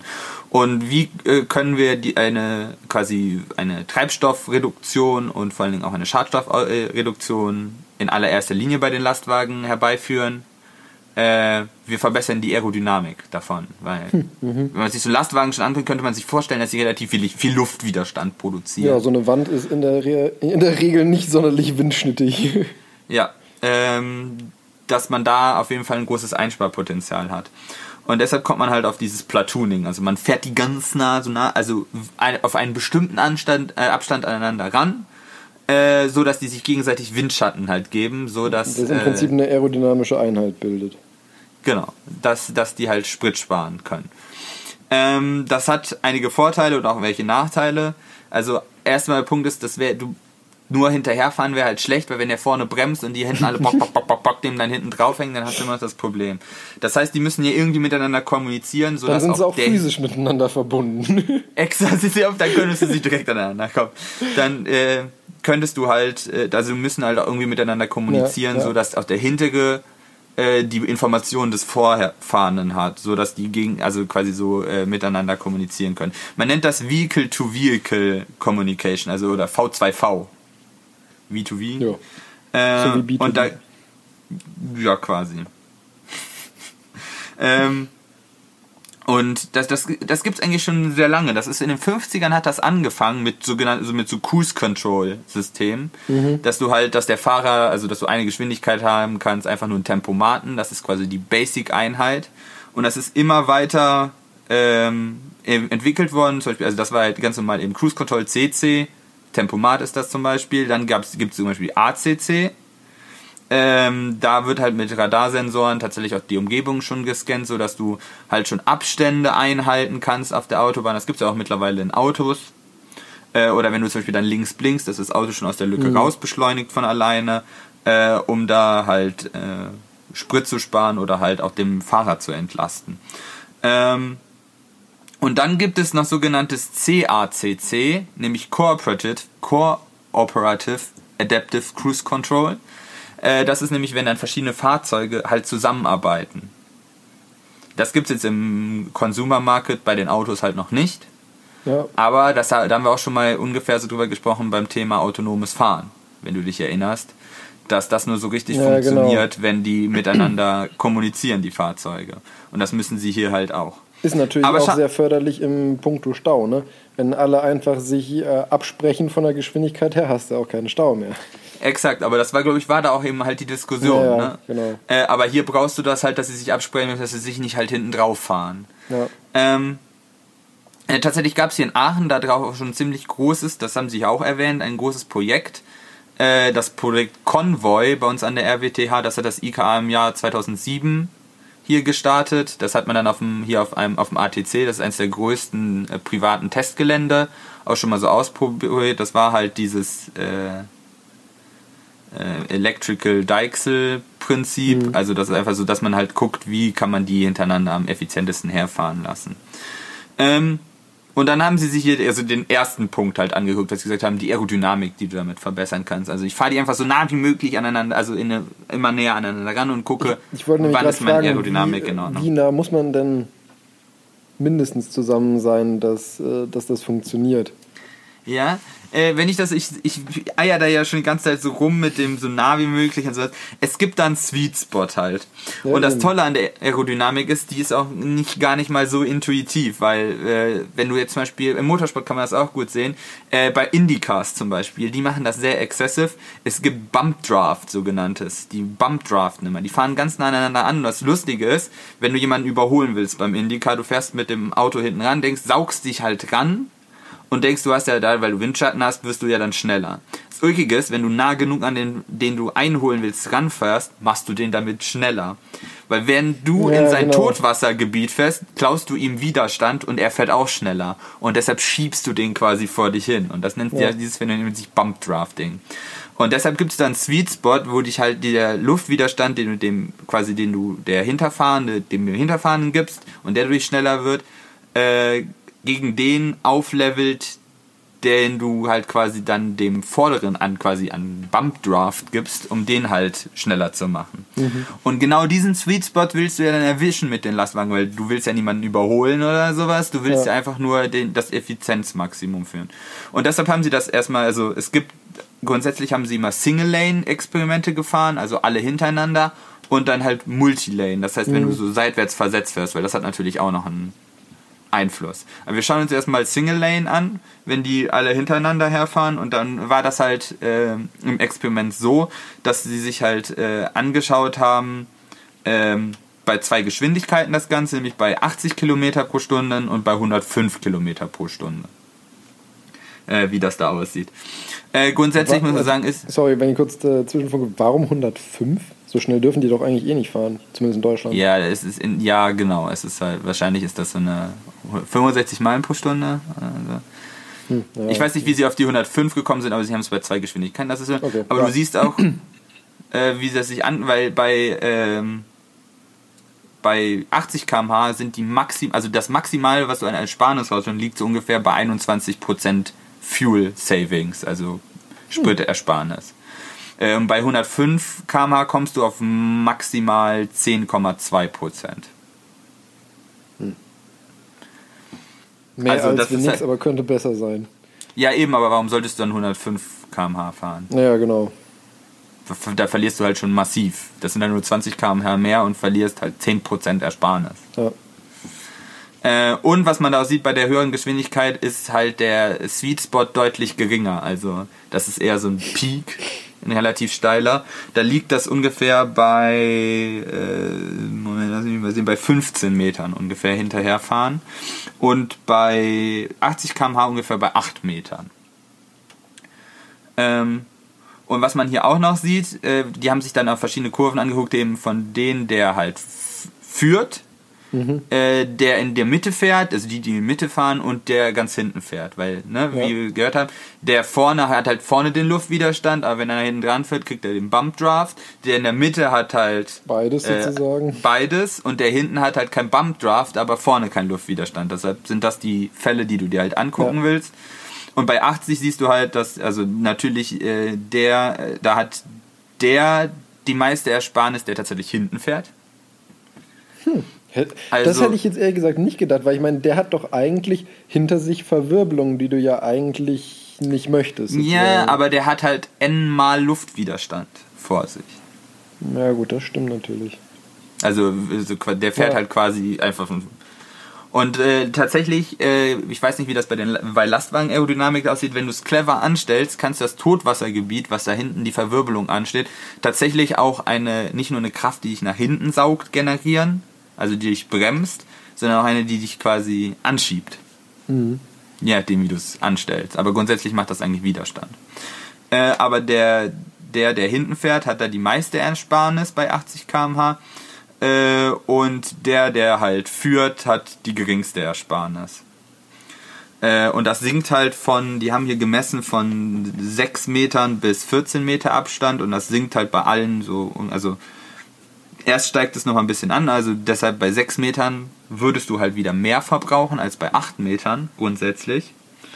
Äh, aber das sinkt dann halt sehr konstant ab, bis immer quasi immer weiter, bis du halt aus dem Luftwiderstand rauskommst. Ja. Äh, aber du, auch selbst bei dem Lieder sparst du so äh, bei 8 Metern 8% Sprit ein. Ja, immerhin. Und bei, wenn man sich bei 105 das anguckt, da spart der Leader halt irgendwann bei, wenn du so bei 30 bis 40 Metern Abstand ankommst, spart er überhaupt nichts mehr ein. Ja, gut, 30 Wobei halt- 40 Meter. Ja, ja, aber das Interessante ist, dass der, die, die in der Mitte fahren und der, der, die, der hinten fährt, immer noch 5 bis 10 Prozent einsparen. Krass, hätte ich nicht gedacht. Aber du merkst, da gibt es also einen Sweet Spot für die gesamte Kolonne. Und das ist anscheinend auch abhängig davon, wie viele Teilnehmer in der Kolonne fahren. Ähm, fand ich ganz interessant. Äh, dann haben sie sich das Ganze noch einer, also als CFD-Simulation, also Computational Fluid Dynamics Simulation angeguckt. Einfach nur, wie das rein theoretisch ausläuft. Da war, muss ich sagen, da muss ich ein bisschen kritisieren, was sie an, weil das sind, das sind so wenig Datenpunkte einfach. Das finde ich nee, tendenziös, würde ich sagen. Ja. Ähm, von daher, die sind hier zwar drin, das will ich auch erwähnen, dass sie das auch gemacht haben. Und da haben sie halt diesen, äh, das Perfect Alignment und äh, One Lane Offset, also wenn die versetzt zueinander fahren, sich angeschaut in der Simulation. Aber das gibt so wenige. Grundsätzlich kann man vielleicht sagen, ähm, dass wenn ich ein Lane Offset habe, äh, ich tatsächlich bei größeren Abständen wieder mehr spare. Also da spare ich wieder, also außer bei dem Lead-Fahrzeug spare ich bei den hinterherfahrenden bei ab 20 Metern deutlich mehr. Ja, gut. Das macht ja auch Sinn, weil du boxst ja so ein Loch drin und dann fächert das ja so auf. Und Ja, wenn du halt ja. versetzt fährst, dann je weiter du bist, desto mehr kommst du halt in den Windschatten rein. Ja, genau. Von, ähm, ähm, aber ja, fand ich nicht besonders aussagekräftig. Jetzt würde natürlich sagen, bei uns gibt es ja diese Flachnasen-LKWs und in Amerika gibt es diese mit den Buckeln vorne dran. Äh, tatsächlich waren die da eher schlecht dabei, weil die diese Abstände halt nicht einhalten können. Du kannst ja nur die sechs Meter dann quasi vor der Haube, vor den Rundhauben quasi messen, aber dann hast du halt äh, vorne halt die Rundhaube und kannst nicht mit der flachen Seite genau da dran fahren. Achso, ja, gut, stimmt. Die waren für das Plat- Ja, gut. Macht Sinn. Für ja. das Platoonik deutlich schlechter geeignet, denn da war ungefähr, was hatten sie gesagt, 4% Abweichung. Eigentlich müsste es doch, also jetzt so für mein aerodynamisches Verständnis, müsste es doch eigentlich ideal sein, wenn du das erste Fahrzeug mit so einer Rundhaube vorne machst, weil das ist ja, sag ich mal, doch tendenziell eigentlich aerodynamischer, weil es sozusagen von klein, also so ein bisschen kegelartig ist von der Grundform her. Und die dahinter müssen platt sein. Ich kann dir grundsätzlich sagen, kannst du das so nicht sagen, dass Och, die Menno. mit die Rundhaube aerodynamischer sind, weil mittlerweile haben die ganzen äh, LKW-Hersteller so viel Schmack, Gehirnschmalz reingestellt. Du kannst nicht sagen, nur weil es flach vorne ist, ist es unaerodynamisch. Das finde ich aber logischer. Das ist total unintuitiv, ist aber leider so. Zum Okay. Beispiel, also die, äh, wenn du, du musst immer Aerodynamik auf das Volumen beziehen. Grundsätzlich ist natürlich sehr spitz am besten, weil du dann halt die Luft äh, quasi da besser drum rumstößt. Aber deshalb, es gibt, gab auch mal von Mercedes so eine Konzeptstudie der Sweet Spot zwischen äh, Luftwiderstand und Volumen. Die haben ein Auto nur designt, damit quasi um den perfekten Luftwiderstand fürs maximale Volumen zu bekommen. Das, äh, und das ist abgeleitet vom Kofferfisch. Kannst du mal gucken. Das sieht auch furchtbar hässlich aus. Äh, und das ist vorne auch vorne erstaunlich platt. Und diesen Kofferfisch gibt's halt auch. Der ist halt aus, der ist aus ziemlich platt vorne. Stimmt. Ja. Ähm, das kannst du also pauschal so nicht sagen. Ist ja lustig. Aber der sieht Ja. jetzt wirklich nicht. Bei LKWs sieht man das vorne halt auch, da gibt es auch so Luftleitbleche oft, die sind an diesen Rundungen dran, die sind so ein bisschen vorgesetzt. Das sieht aus wie so Flaps, weil da hast du dann so eine Ja, Platte genau, und einen Luftspalt ja, zwischen. Oder auch die Spiegel. Die Spiegel sind mittlerweile auch so geformt, dass die tatsächlich als, äh, als Flügelelement in Anführungsstrichen äh, fungieren und die Luft halt um das, Fahr Fahr um das Fahrzeughaus möglichst effizient rumle äh, rumleiten.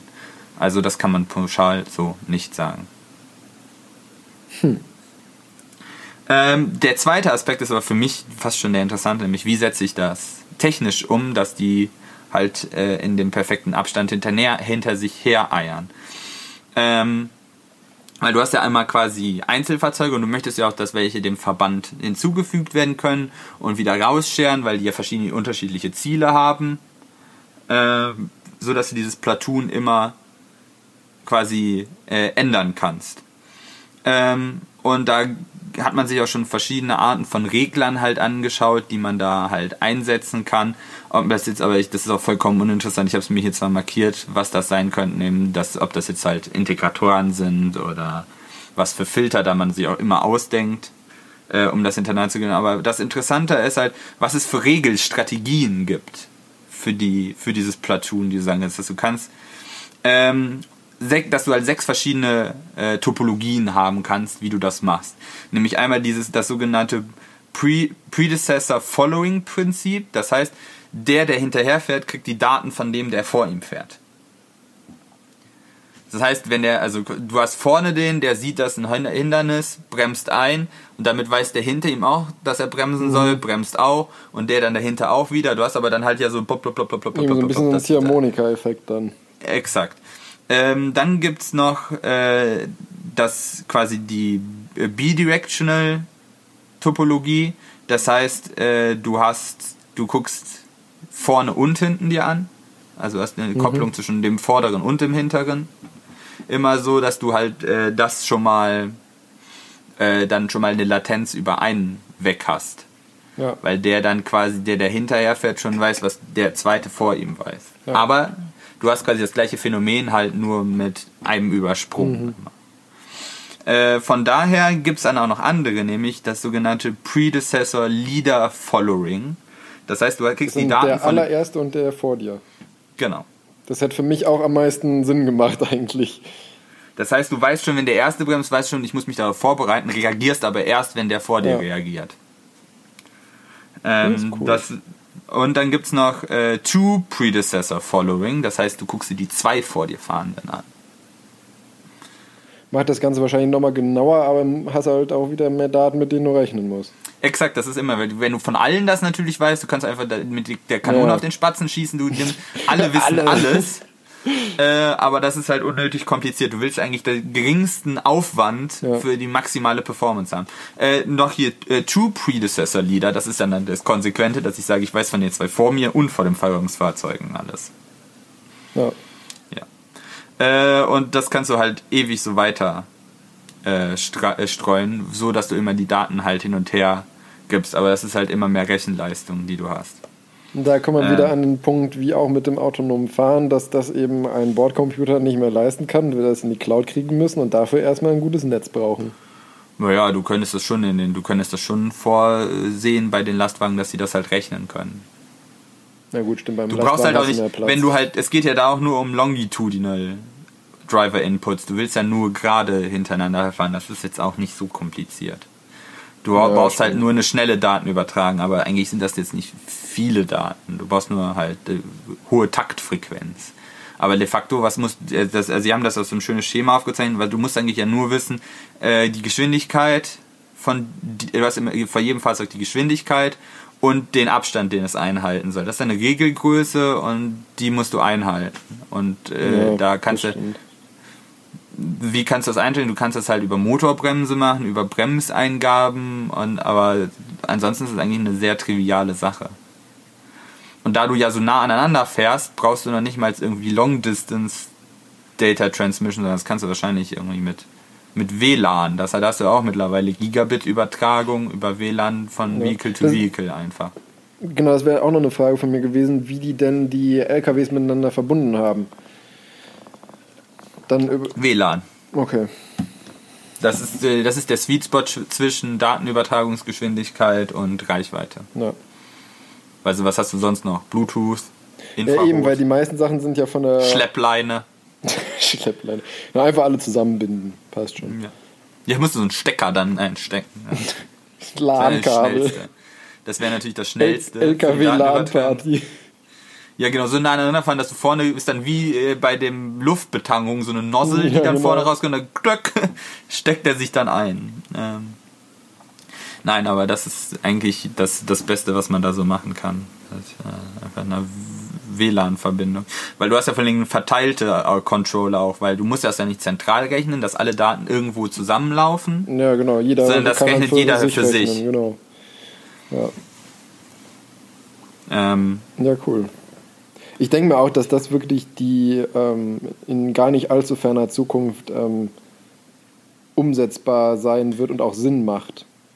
Ja, aber das ist auch meine große. Dabei wollen wir das wirklich. Weißt du, dann hast du so ein Platoon von 15 Lastwagen, die auf der rechten Spur fahren und ich möchte jetzt hier rausfahren. Wie machst du das? Ja, das Da haben die ja auch keine und äh, du hast Erklärung für natürlich und du hast natürlich auch das Problem, du bräuchtest halt auch eine homogene Leistungsfähigkeit von den Zugmaschinen. Ne? Ich meine, wie oft hat oder homogene Ladung dann auch noch, weil wie oft hast du es an einem Berg, dass einer dann, weil er entweder eine zu schwache Zugmaschine hat oder weil er halt einfach mehr Ladung hinten drin hat, den Berg nur mit 60 hochkommt und dann ein LKW dahinter eigentlich mit 70. Ich meine, Naja, klar, du könntest könntest ja- alle einbremsen. Ja, richtig. Das könntest du ja über den Datenstrom im Platoon regeln, dass der dann, der fort, dass die quasi alle eingebremst werden. Oder du sortierst Platoons halt danach, dass du sagst, halt, die sind ungefähr, also die übermitteln halt quasi die Daten und du koppelst nur quasi Lastwagen zusammen, die ungefähr die gleiche, also die gleiche Leistung und vor allem oder das gleiche Gewicht haben. Ja, das wird dann auch schwierig zu sortieren auf der Autobahn. Ne? Je- Da Das sind müssen sie ja hin und her schaffeln können, irgendwie einfach. ein großes Problem, was Sie ja noch angesprochen haben, dass du halt, äh, dass das mit der Sicherheit noch ein bisschen schwierig wird, weil das kann so alles funktionieren, aber wenn es nicht klappt, dann Ist geht's Kacke. horrible wrong. Weil dann hast du da äh, sehr viel Metall, das sich ineinander faltet. Sehr viel schweres Metall mit sehr viel Energie. Ähm, und noch ein Problem, Engine Cooling Performance. Weil, Oh was ja. Mhm. du machst ja, du versuchst ja wenigstens wenig Luft zu haben, damit du wenig, äh, also wenig Widerstand hast, dann hast du aber auch keine Kühlluft mehr. Tja, Und da du verteilten Antrieb hast und jeder das kühlen muss, dann hast du da halt auch ein Problem. musst du so ein Das- Kühlgerippe aufs Dach machen. So ein, so ein Schnorchel ausfahren, Genau. einfach so, der dann oben raus ist. Aber dann hast du wieder mehr wieder Luftwiderstand. Das geht nicht. Du kannst Luftkühlung nur, du willst ja eigentlich gerade bei Kühlung äh, funktioniert ja dann de facto über, also du hast ja Mechanismen zur Wärmeübertragung, hast ja immer Leitung, Strahlung, Konvektion. Äh, und du eff- kühlst ja am effektivsten mit Konvektion. Das ist ja eigentlich auch recht intuitiv. Äh, warum pustest du über dein Essen? Das ist genau das, was du da nämlich tust, weil die Wärmeleitung in die Luft nicht so gut funktioniert. Deshalb pustest du, um äh, erzwungene Konvektion zu kreieren und dann kühlt das Essen deutlich schneller ab. Ja. Äh, das heißt, turbulente Strömung kühlt einfach besser und dann ist das immer so, dass, eigentlich möchte ich turbulent nicht, weil das macht Widerstand, aber laminar kühlt schlechter und dann, ja. Deshalb kann man nie sagen, turbulent ist immer schlecht. Das du siehst, bei Rennautos ist es nämlich auch so, da kreiert man nämlich äh, gezielt turbulente Strömung vor den Kühlern, damit die effektiver arbeiten und du weniger Kühlfläche brauchst. Gibt schon mal so Wirbel, da so ein Vortex wird dann generiert, Ja. weil das halt schneller die Hi- Hitze abführt.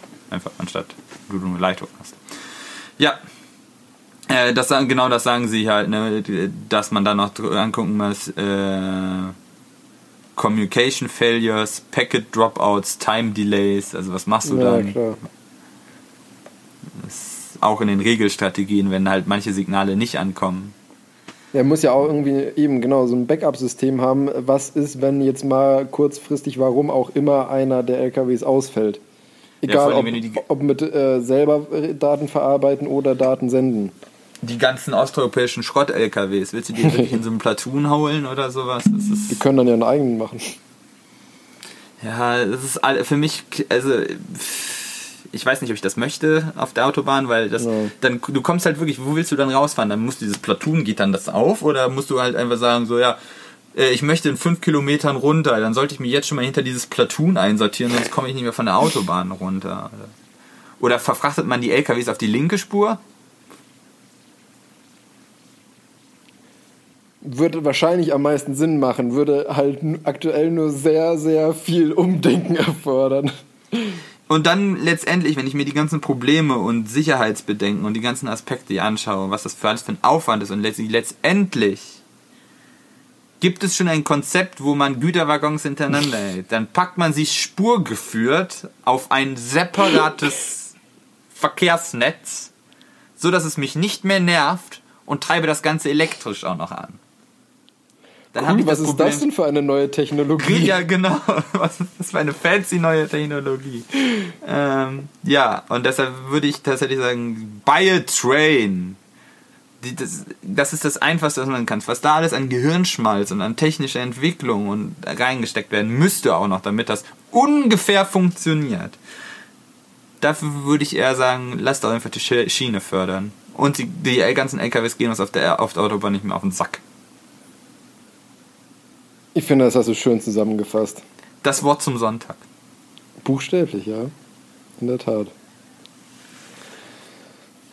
Tja, Ach so, oh, ich, ich bin ja schon wieder dran mit meinem Netz. ich wollte gerade sagen, eigentlich, eigentlich kannst du direkt weitermachen mit deinen Einkaufswagen. Ja, weil du hast ja nichts zu sagen. Ich habe nichts zu sagen, genau. Danke. Grundsätzlich nicht. Nein, so meinte ich das nicht. Ja, ja, ja. Ach, so schlimm ist nicht. Ähm, also das Einkaufswagenproblem. Jeder kennt es. Ähm, also eigentlich ist das eher, für, um so psychologisch was zu verstehen, ein, ein, eine Vereinfachung aus unserem Everyday Life. Ähm, und zwar ist der Einkaufswagen eigentlich der ultimative Lackmustest für, ob dafür, ob eine Person in der Lage ist, äh, sich selbst zu regieren. Das ist jetzt einfach das, das Statement. Ja, genau. Und zwar die Rückgabe des Einkaufswagens nach dem Einkaufen. Äh, es ist wirklich eine einfache und bequeme Aufgabe äh, und eine, vor allen Dingen eine, einfach eine richtige und angemessene Aufgabe, nämlich die Rückgabe dieses Einkaufswagens. Weißt du, weil du äh, es, es ist objektiv richtig, den Einkaufswagen, wenn du, wenn du zum Auto gefahren bist, alles eingeräumt hast, den Einkaufswagen wieder zurück zu den anderen Einkaufswagen Ja. zu fahren. Das ist objektiv richtig, es ist nicht, also mit viel Inconvenience äh, auferlegt, es ist eigentlich, es ist, ne? Und es ist objektiv für alle die richtige Art zu handeln. Ähm, Aber das macht man doch auch. Ja, es gibt aber Leute, die das nicht machen. Die lassen den dann einfach da on point stehen. So, und warum, wa- also, der Punkt ist, du sagst, es ist objektiv richtig und einfach, aber du kriegst auch keine Strafe, wenn du es nicht machst. Das stimmt. Du wirst nicht, es ist nicht illegal, das nicht zu machen. Es ist nicht illegal, den einfach stehen zu lassen. Alle anderen schassen dich und ver verfluchen dich, aber es ist nicht verboten. Du machst dir also quasi selbstständig ähm, Arbeit, indem du den wieder zurückfährst, obwohl du es nicht musst. Ja. Ja, das ist wie so oft im Leben. Ne? Da, wo keine Strafe ist, werden auch Gesetze nicht eingehalten. Weil zum Beispiel in Amerika, das fand ich nämlich auch sehr interessant, das Rechtsüberholen ist in Amerika prinzipiell nie, auch nicht erlaubt, aber es gibt halt auch keine Strafe. Also sprich, macht's jeder. Ja. Aber gut, das ja. Manchmal finde ich das auch, weil da wenn die alle links schleichen, dann tut mir da bleibt ja Ja, nichts anderes übrig. das ist jetzt wieder ein anderes Thema, nur so Proof of Concept. Aber das ist halt, ne? Ähm, du erhältst, du bekommst keinen Reward, wenn du es zurückbringst, den Einkaufswagen. Du wirst nicht bestraft, wenn du ihn nicht zurückbringst. Und trotzdem bringen die meisten Leute ihn wieder zurück. Aus reiner Herzensgüte. Und das ist genau der Punkt. Das ist der Unterschied zwischen Tieren und Menschen. Ähm, es droht uns keine Strafe, wenn wir es nicht machen. Wir machen es aber, weil es gesellschaftlich so anerkannt ist Gesellschaftliche Konvention. Gesellschaftliche Konvention. Ähm, und deshalb lässt sich daran sehr gut bestimmen, ob ein, ein, ein Mensch, an einem Einkaufswagen lässt sich sehr gut bestimmen, ob ein Mensch ein äh, gutes oder ein schlechtes Mitglied einer Gesellschaft ist. Ist ja lustig. Weil, ne, du machst es nur aus gesellschaftlicher Konvention, bringst du Ja. Du hast, stimmt hast schon keinen prinzipiell. anderen Grund. Und das finde ich einfach so, da, da, da, als ich jetzt durchgelesen dachte ich so, buff. Und ja, es stimmt genau, weil wenn du es nicht machst, dann machst dann du, das ist nur ein asoziales Verhalten. Es ist, Ja, genau. also, weil eigentlich verhältst du dich ja korrekt, wenn du nicht zurückbringst, weil es gibt keine Strafe und du wirst nicht dazu gezwungen. Ist also, ne? Aber es ist halt, so Leute, äh, also wenn Tiere musst du ja immer irgendwie motivieren oder bestrafen, also negativ motivieren, etwas zu tun, weil die sich so verhalten. Nur der Mensch macht Dinge aus quasi gesellschaftlicher Konvention, weil es sich so gehört. Dieses klassische. Und das ist also lustig, das ist ja uns auch anerzogen. Ein Kind macht auch nichts. So ein Kind würde auch nicht äh, den Einkaufswagen zurückbringen. Wir kriegen dieses, wir kriegen dieses Betriebssystem von unseren Eltern beigebracht, die gesellschaftlichen Normen und Konventionen. Ja. Von alleine würden wir da nicht drauf kommen. Ja, man muss ja auch sagen, wahrscheinlich würde es auch ohne Zurückbringen prinzipiell funktionieren, weil dann würde ja nach dem Chaosprinzip im Prinzip überall ein Einkaufswagen stehen, sodass Ja, ja, sich jeder das, das auch wieder ist- nehmen könnte. Ne? Es ist ja de facto nur ein Beispiel dafür. Ja, ja, klar, ich, ich verstehe Weil das das so einfach aus dem Alltag jeder kennt, jeder macht es, äh, aber du kriegst ja keine Belohnung dafür. Stimmt. Außer deinen Pfanddingen zurück vielleicht. Stimmt. Aber grundsätzlich, du bringst ja nicht einen Einkaufswagen. Bringst du den Einkaufswagen weg, um deinen Chip wiederzubekommen? Ja, natürlich. Nur deshalb. Nur, oh Gott, weil bei Beispiel bröselt. Dann hast du nämlich doch einen Anreiz, das zu machen. Ähm, aber ich würde halt grundsätzlich sagen, dass, also, so, äh, ne, dann kann man das auch schon mal stehen lassen. Ähm, aber das war halt das Beispiel, was ich gefunden habe, fand ich sehr akkurat tatsächlich. So. Das ist, was, was, so ein, was ein Gesell Mitglied einer Gesellschaft so richtig ausmacht. Nämlich nicht, dass, es, dass man immer den irgendwie mit Strafen dazu zwingen muss, äh, sondern dass Normen und Konventionen, äh, die es zurechtstellen. Und dass es Leute gibt, die sich offensichtlich schon disqualifizieren. Es sind die gleichen Leute, die den Reißverschlussverkehr nicht verstehen. Ja, das stimmt. Aber ich fand das einfach noch plakativer, weil das so ist so. Kein Reward, keine Strafe, aber jeder macht es und die Leute, die es nicht machen, haben einfach einen am Helm. Weil die Gesellschaft nicht verstanden haben. Ja. Vielleicht ist es auch zu deutsch, das Denken, weil da sagt man uns ja immer nach, dass, ja so, dass man in Deutschland Ja, ich- viel. Ich bin gerade am überlegen, weil ich, ich meine, ich bin ja auch schon öfters in Amerika gewesen und da zum Beispiel, also es gibt da ja gar keine, oder eigentlich fast nie zumindest, zumindest nicht da, wo ich bisher war, ähm, das mit diesen Chips für Einkaufswagen, sondern die haben, also die haben halt einfach nur eine Griffstange, sondern stehen halt unverbunden rum, also sind nicht gesichert durch diese Kette. Ja. Und ähm, da muss man sagen, ist es aber auch ein bisschen anders vom Grundkonzept her, weil da ist es nämlich so, du hast sozusagen die Depots, wo du dir den neuen Wagen nimmst, die sind halt direkt am Eingang vom Supermarkt in der Regel. Und dann hast du halt auf dem Parkplatz die Rückgabestellen. Dadurch hast du natürlich auch wieder sozusagen ähm, den Anreiz geschaffen, ihn zurückzubringen, weil du nicht den ganzen Weg zurücklatschen musst, wie es bei uns meistens ja ist. Bei uns ist es ja meistens so, du, da wo du den Einkaufswagen abstellst und wo du ihn am Anfang holst, ist ja eine und dieselbe Stelle. ja. Und das ist, Also wäre das doch noch länderspezifisch. ja. Mich würd, das wäre nämlich echt mal ein interessantes Experiment, glaube ich, dann, wenn du zum Beispiel in Amerika mal hingehen würdest zu einem Supermarkt, wo es bisher so wie immer da war, dass du eben woanders zurückgibst, was näher an deinem Auto ist normalerweise, ähm, als wo du ihn eben abholst. Wenn du das ändern würdest, dass die den Einkaufswagen wieder dahin zurückbringen müssten, also eine lange Strecke latschen müssten, ob die das dann immer noch machen würden. Tja, Glaube ich nämlich intuitiv nicht. Menschen sind wie Tiere. Ja, wir sind ja auch Tiere. Ja. Aber deshalb muss man sich vor Augen führen, so. Das ist so. Das ist ein sehr schmaler Grad, auf dem wir uns bewegen. Das stimmt. ja, verrückt. Und deshalb dieser ganzen, dieser ganze Rassismus-Quatsch ist alles so, weil dadurch unterscheiden. Das, da kannst du nämlich einen Mensch vom Oh Tier Gott. unterscheiden. Und, ne? Ich muss jetzt kurz hier die politische Botschaft senden. Es tut mir leid. Ja. Die wahren Rassisten bringen ihren Einkaufswagen nicht zurück. Das habe ich so nicht gesagt, aber das könnte man so gemeint haben. Oh je, oh Gott. Lass uns schnell über was anderes reden. Coronavirus R-Wert. Yay. nee, ähm, weil ich muss sagen, jetzt gerade vor dem, äh, vor dem verlängerten Wochenende hat es mich tierisch aufgeregt. Permanent auf meinem äh, Handy News-Ticker kam von wegen, Der R-Wert genau, steigt. R-Wert steigt dramatisch vor äh, Feiertagen. Ich dachte mir so, Genau, von 1,12 auf 1,13. Oh, Leute, Leute, Leute. Und ähm, das wollte ich zum Anlass nehmen, um mit äh, dir mal ein bisschen darüber zu diskutieren, über diesen R-Wert und die Sinnhaftigkeit aktuell davon. Weil, ähm, falls du dich erinnerst, ich hatte den R-Wert ja schon ganz zu Anfang ähm, von diesem ganzen Kram schon mal erwähnt und erklärt gehabt als Basisreproduktionszahl. Ich glaube, das war in der Folge, wo ich dann auch noch gesagt habe, so hier in Deutschland kriegen wir gar nicht viel von Corona mit. Ja, genau. Never mind. ja.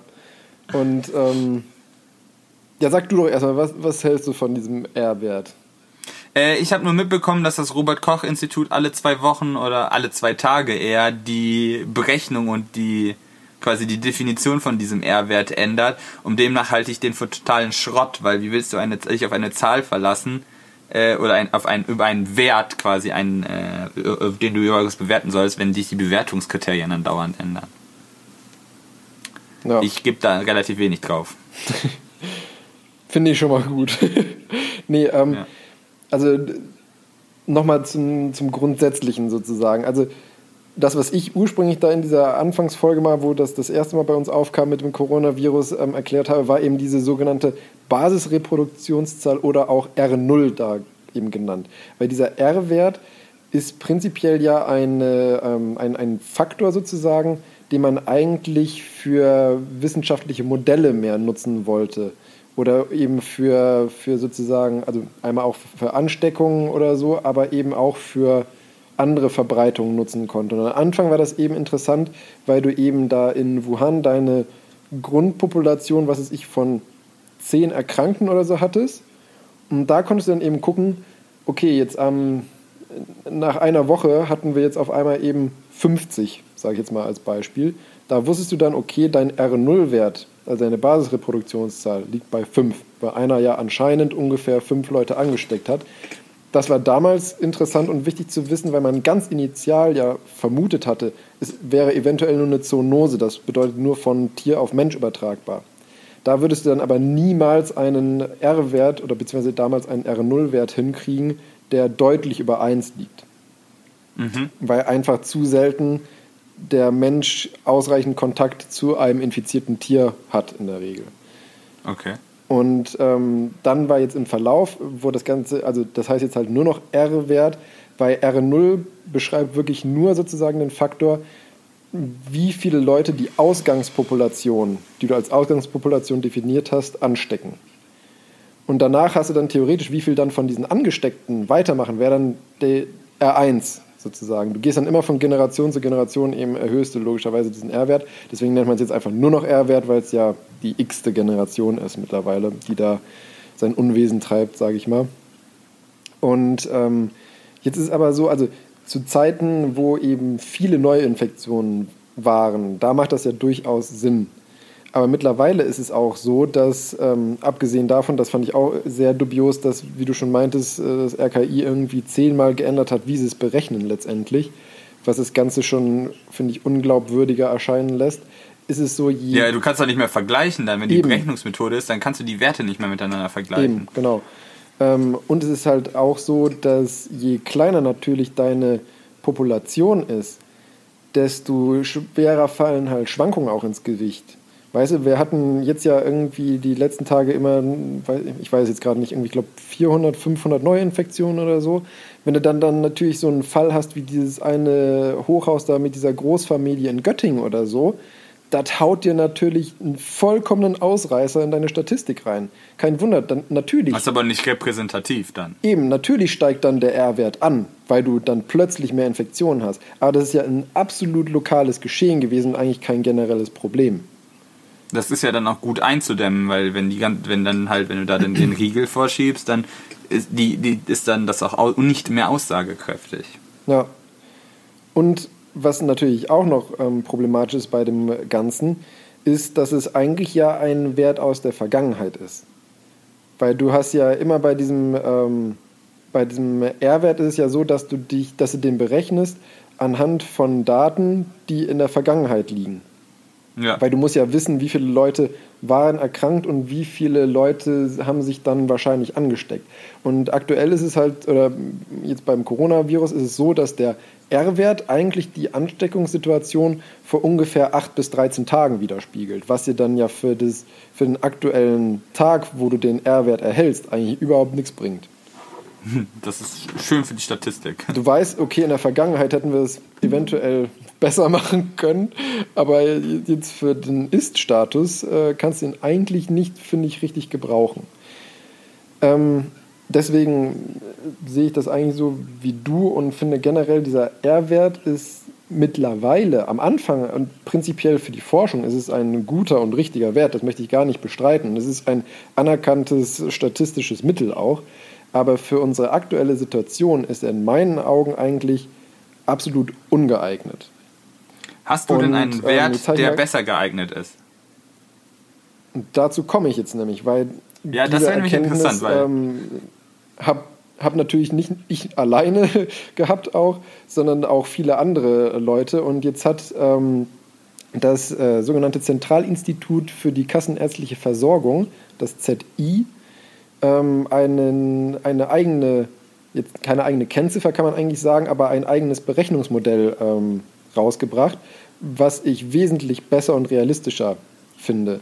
Weil die haben eben gesagt, so letztendlich, was man mit dem R-Wert ja erzielen will und mit der Beobachtung der Neuinfektion, ist, dass du eben verhinderst, dass das Gesundheitssystem überlastet wird. Weil ich meine, ausgerottet kriegen wir den Coronavirus jetzt nicht ohne Impfstoff oder wirklich gutes Medikament. Ähm, der wird uns jetzt noch eine Zeit lang begleiten. Wir wollen ja eigentlich nur verhindern, dass die Neuinfektionen pro Tag uns um die Ohren fliegen. Ja. Und das, um das eben abzuschätzen. Um unser medizinisches System nicht zu überlasten. Genau, und die haben jetzt eben ähm, ein, eine sogenannte Belastungsgrenze definiert. Und zwar nehmen die dafür die, ähm, die Anzahl an intensivmedizinischen Betten und davon 25 Prozent, weil die normalerweise jetzt aktuell freigehalten werden für Corona-Patienten. Dann der Anteil an ähm, intensivpflichtigen Corona-Patienten, weil ja nicht jeder, der Corona infiziert ist, braucht auch ein Intensivbett. Und das sind schätzungsweise 5 Prozent. Und die durchschnittliche Behandlungsdauer auf der Intensivstation, was Pi mal Daumen 10 Tage sind. Bei Patienten, die intensivpflichtig eben werden. Und ähm, allerdings ist es halt auch so, dass es logischerweise von, ähm, von Bundesland zu Bundesland krass ähm, sich unterscheidet. Jetzt ist äh, so, dass in dem ähm, Register, wo die ganzen Intensivbetten registriert werden, sind aktuell 32.828 Intensivbetten registriert. Und das würde nach deren Berechnungsformel ähm, wäre dann die Belastungsgrenze bei 16.414 Neuinfektionen pro Tag deutschlandweit. Das wäre die Belastungsgrenze.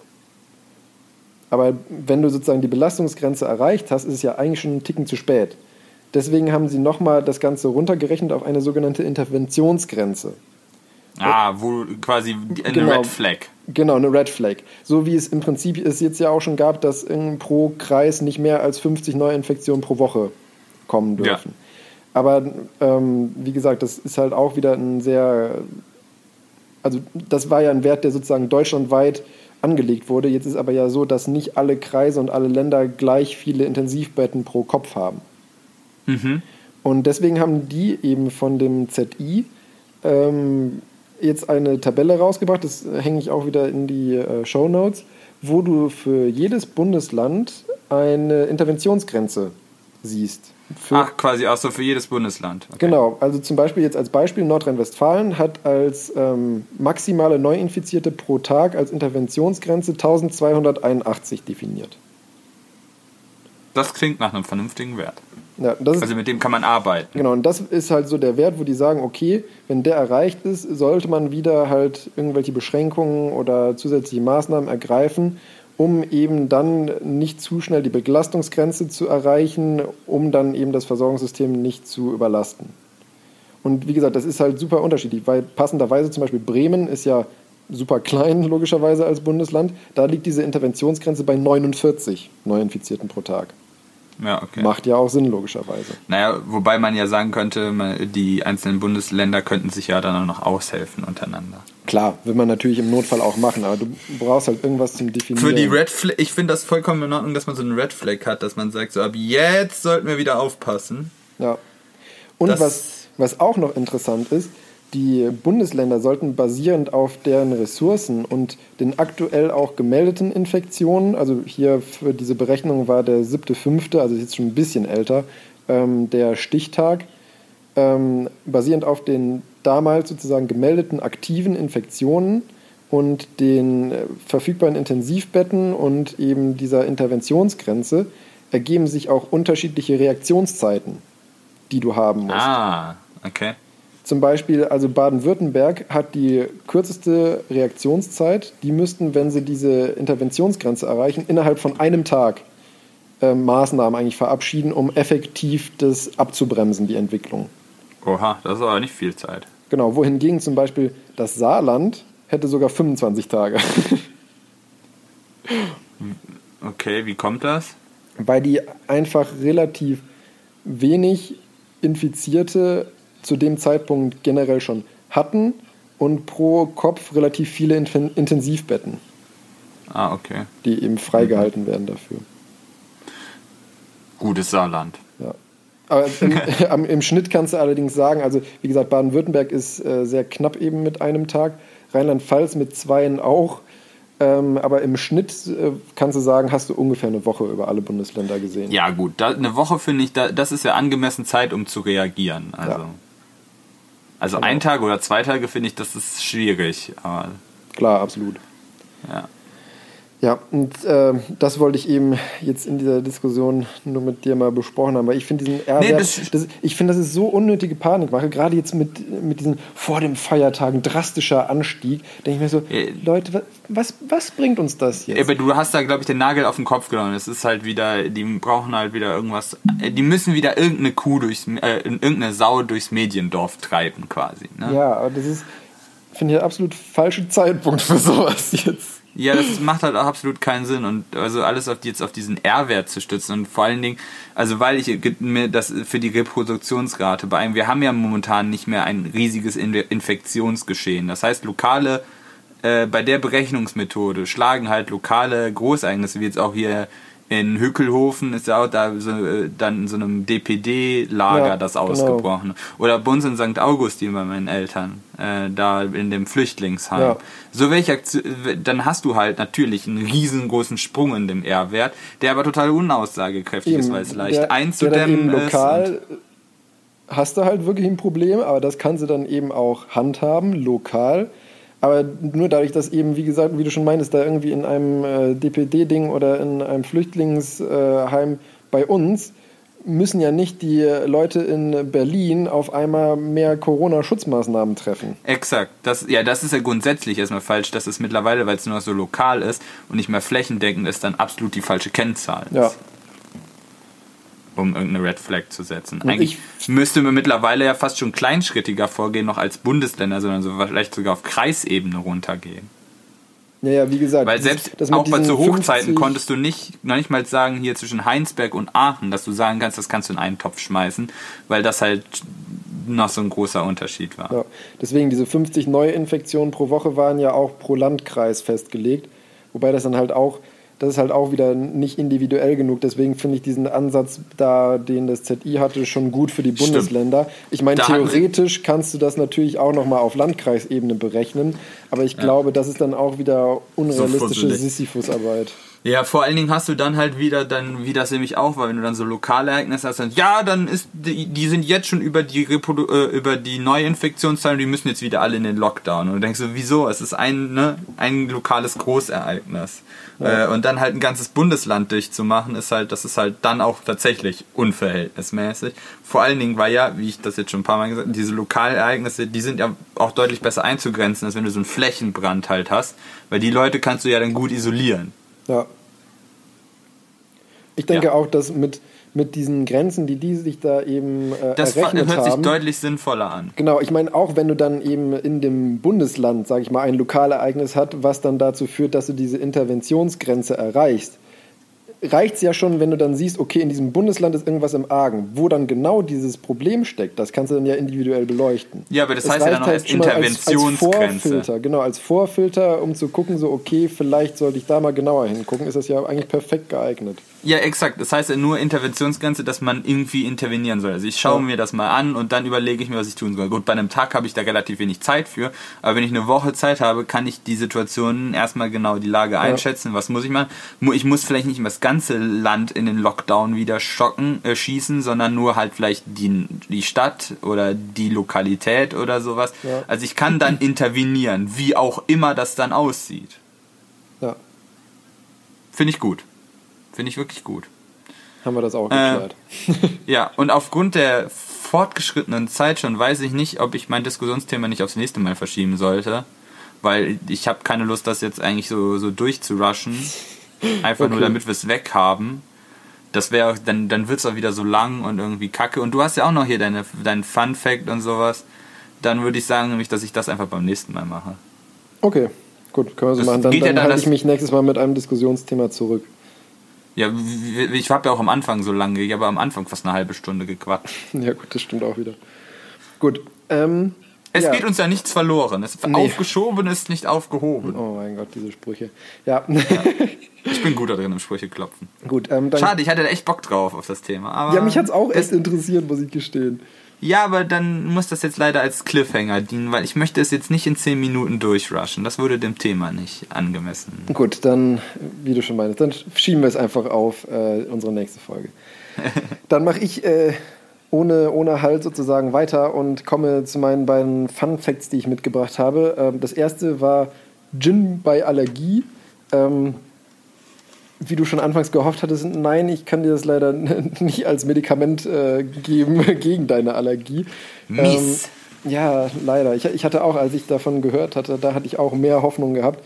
Ähm, und zwar war das ein Artikel im äh, Journal of Allergy and Clinical Immunology in, ähm, äh, aus England.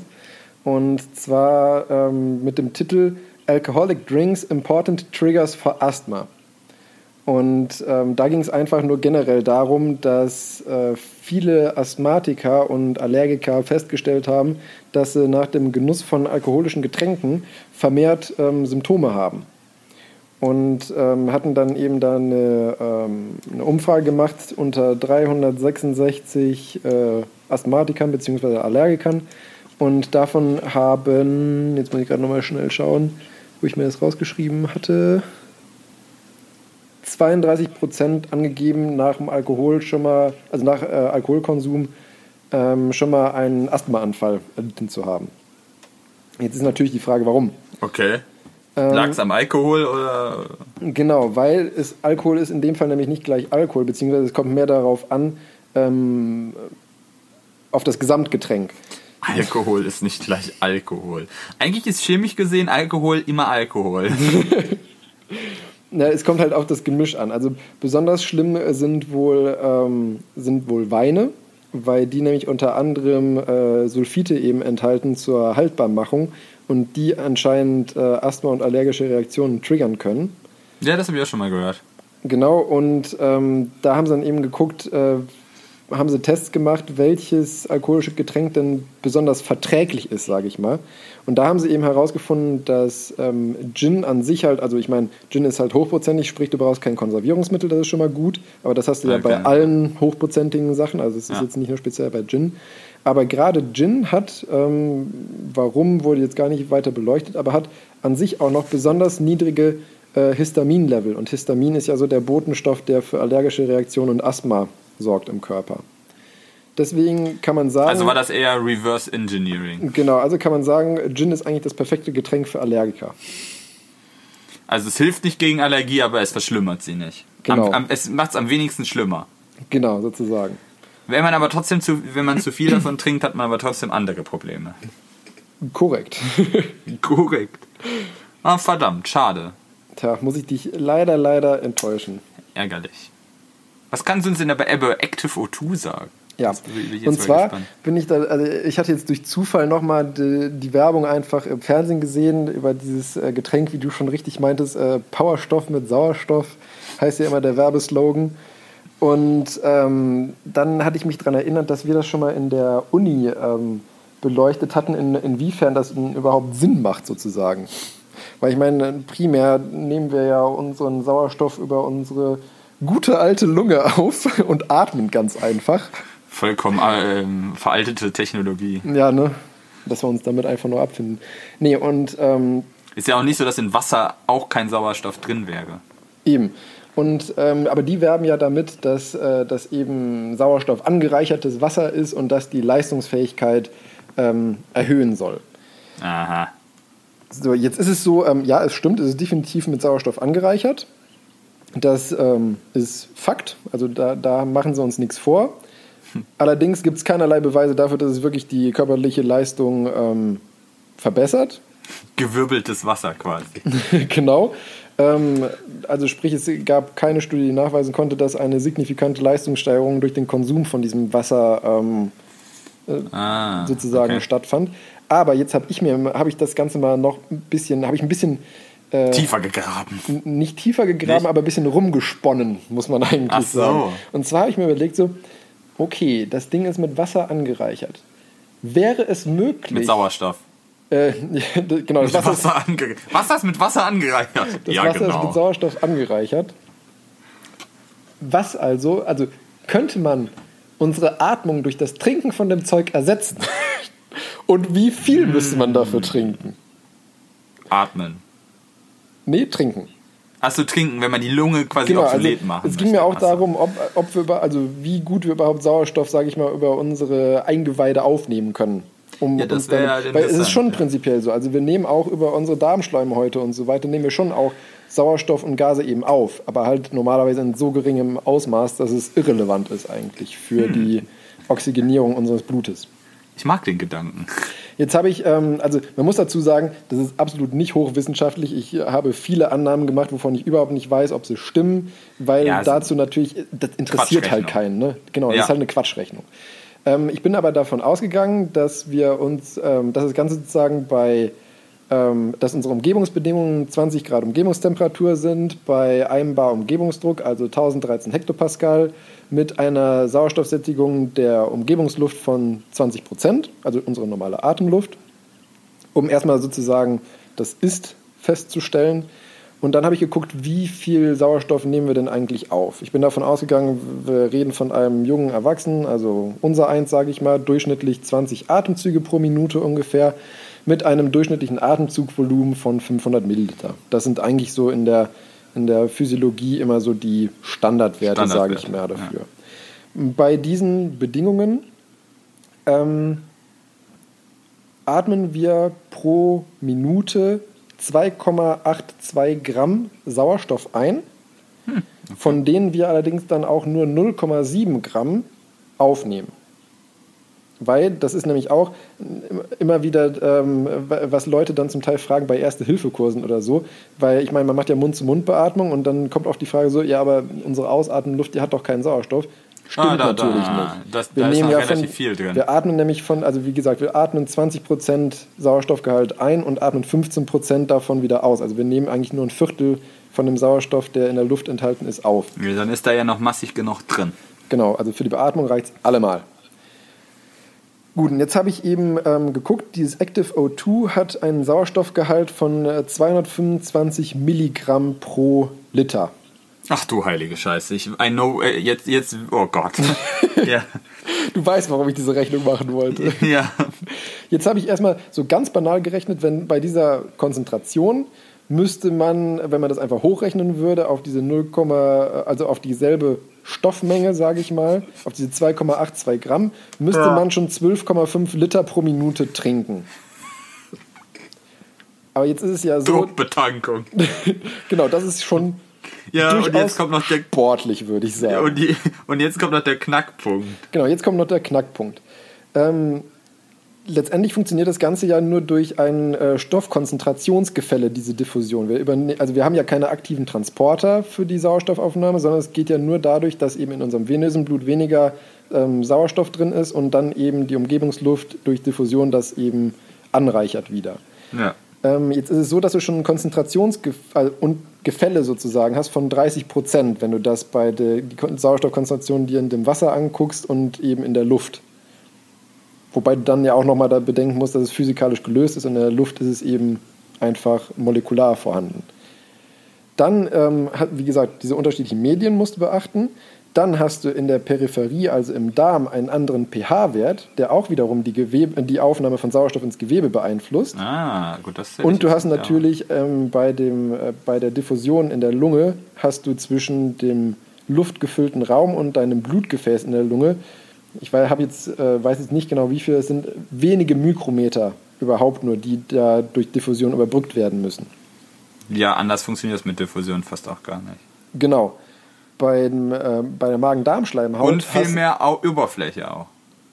Genau, das kommt auch noch dazu. Ja, wobei Oberfläche hast du im Darm ja auch sehr, sehr viel, muss man dazu sagen. So viel wie in der Lunge? Weiß ich jetzt nicht.